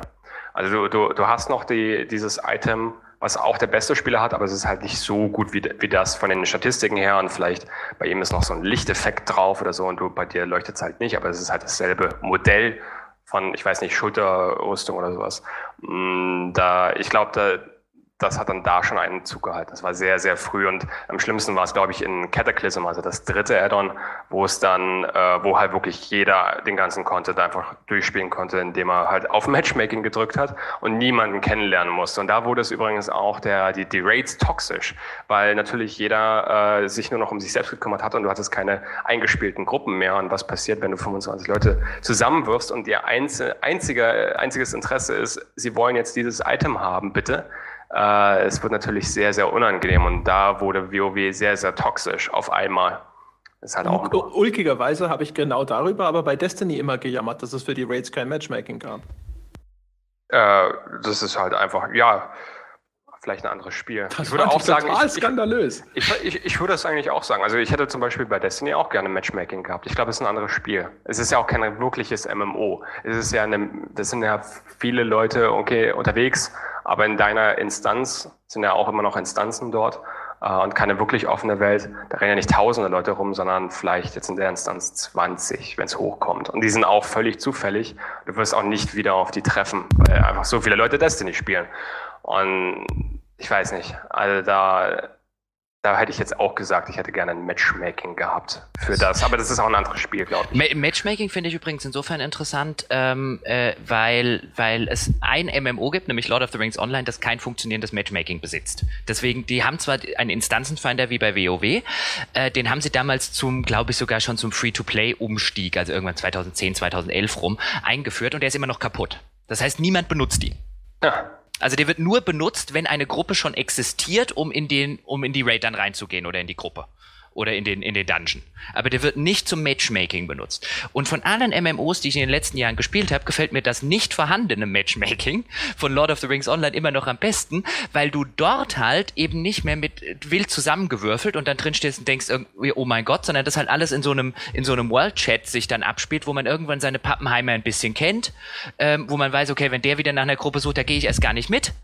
Ähm, das finde ich viel, viel angenehmer als dieses, gerade in MMOs, schmeiß mich mit irgendwie 20 anderen Spielern zusammen in eine Raid. Ja, also würde ich schon sagen, nehmen muss. Es ist da hat besser. er vorhin, der Herr Gebauer, gesagt, dass ein, ein, ein nicht gut funktionierendes Matchmaker ein totaler Mangel ist und jetzt sagt er, das kaputte Matchmaking. Nein, das, das, also, nein, jetzt sagt er ja gerade, dass das andere Matchmaking, also bei allen Spielen, äh, bei den MMOs kaputt ist, weil sie halt einfach wahllos Leute reinschmeißen, deswegen ein schlechtes Matchmaking haben und mir das nicht vorhandene Matchmaking, also es existiert zwar eins, es wird aber nicht benutzt, also das nicht benutzte Matchmaking besser gefällt, weil man da halt tatsächlich gewisse ja, wenn man selber nach einer Raid sucht, kann man halt gewisse äh, äh, Ansprüche stellen, die das Matchmaking-Tool halt nicht erfüllt. Wie zum Beispiel, also ich würde ja zum Beispiel gerne, warum hat ein Matchmaking-System keine Ignore-Funktion? Warum kann ich gerade bei, bei, bei MMOs, wo ich halt einfach sagen kann, mit dem nie mehr? Und wenn der halt schon drin ist, dann los mich da bitte nicht rein. Gibt's ja manchmal. Also ich kenne bei so MMOs jetzt keinen. Also ich, ich, da gibt es eine Ignore-Funktion, aber das ist dem Matchmaking in der Regel egal. Ja, ich glaube aber bei Call of Duty zumindest konntest du das, glaube ich, auf der Xbox 360 zumindest konntest du, glaube ich, Leute blocken und dann warst du da auch, glaube ich, raus. In, in der Overwatch gibt es eine neue Funktion, die ich so eigentlich noch nicht in Spielen kennengelernt habe. Du kannst nach dem Match, wenn das vorbei ist, kannst du dem Match eine Bewertung geben. Plus, Minus und halt neutral. Und wenn du dem Spiel ein Minus gibst, dann versucht das Spiel in Zukunft, also das Matchmaking in Zukunft nicht mehr die Leute, mit denen du zusammengespielt mhm. hast. Äh, aber es ist halt ein Versuch. Also wenn nur diese Leute Overwatch spielen, dann wirst du halt mit denen wieder zusammengeworfen. Aber es versucht dann halt eben andere Leute in Zukunft zu finden, wenn das, dir das Spiel nicht gefallen hat. Ja. Das gab es bei, bei Xbox Live, konntest du sogar einzelne Spieler bewerten, was dann natürlich sofort wieder zum Griefen benutzt wurde. Wenn ja. du nämlich dann gut gespielt hast, haben dich die Leute hinterher absichtlich gemeldet und schlecht bewertet. Mhm. Ja, meine Herren, ich glaube, wir müssen langsam zum Ende kommen. Okay. Die Zeit ist rum. Ich habe das Gefühl, wir könnten hier bestimmt noch eine Stunde hinten dran labern, aber es wird Zeit, sozusagen, mal einen Punkt zu machen. Äh, Stefan, vielen Dank, dass du da warst. Danke ja, für die Einladung. Super. Hat viel Spaß gemacht. Gerne wieder. Also, ne, besser kann man sich hier ja nicht einladen. Ne? Gutes Thema vorgeschlagen, gleich selber mit dabei gewesen. Perfekt, kann ich dazu nur sagen. Merci. Ja, meine Damen und Herren, das war's für diese Woche und Sie wissen, was jetzt kommt. Ja, äh, ein perfektes Matchmaking äh, ist es ja zum Beispiel mit uns und Ihnen, ja, uns als Podcast, Ihnen als Hörer und dem könnte man ja auch eine gute Bewertung geben, nicht auf Xbox Live, sondern auf iTunes. Die verdiente 5-Sterne-Wertung wartet darauf, von Ihnen abgegeben zu werden, falls das noch nicht geschehen ist. Und ansonsten können Sie uns ja auch noch Ihr Wohlwollen ausdrücken, indem Sie Unterstützer des Podcasts werden. Auf Patreon kann man uns mit einer Art Abo unterstützen. Ab einem Dollar aufwärts kann man da frei einen Betrag wählen. Wir glauben immer, wir seien so vier, fünf Dollar wert, aber das muss jeder selber entscheiden. Äh, auf unserer Homepage gamespodcast.de, gamespodcast.de, das muss ich richtig aussprechen, äh, findet man den Patreon-Link am einfachsten und dort findet man auch das weltbeste Spieleforum. Wer sich also dort quasi auf gehobenem Niveau über Computerspiele austauschen möchte, der ist da genau richtig. So, das äh, war der Sermon zum Schluss. Das war die Folge für diese Woche. Wir hören uns nächste Woche wieder. Bis dahin.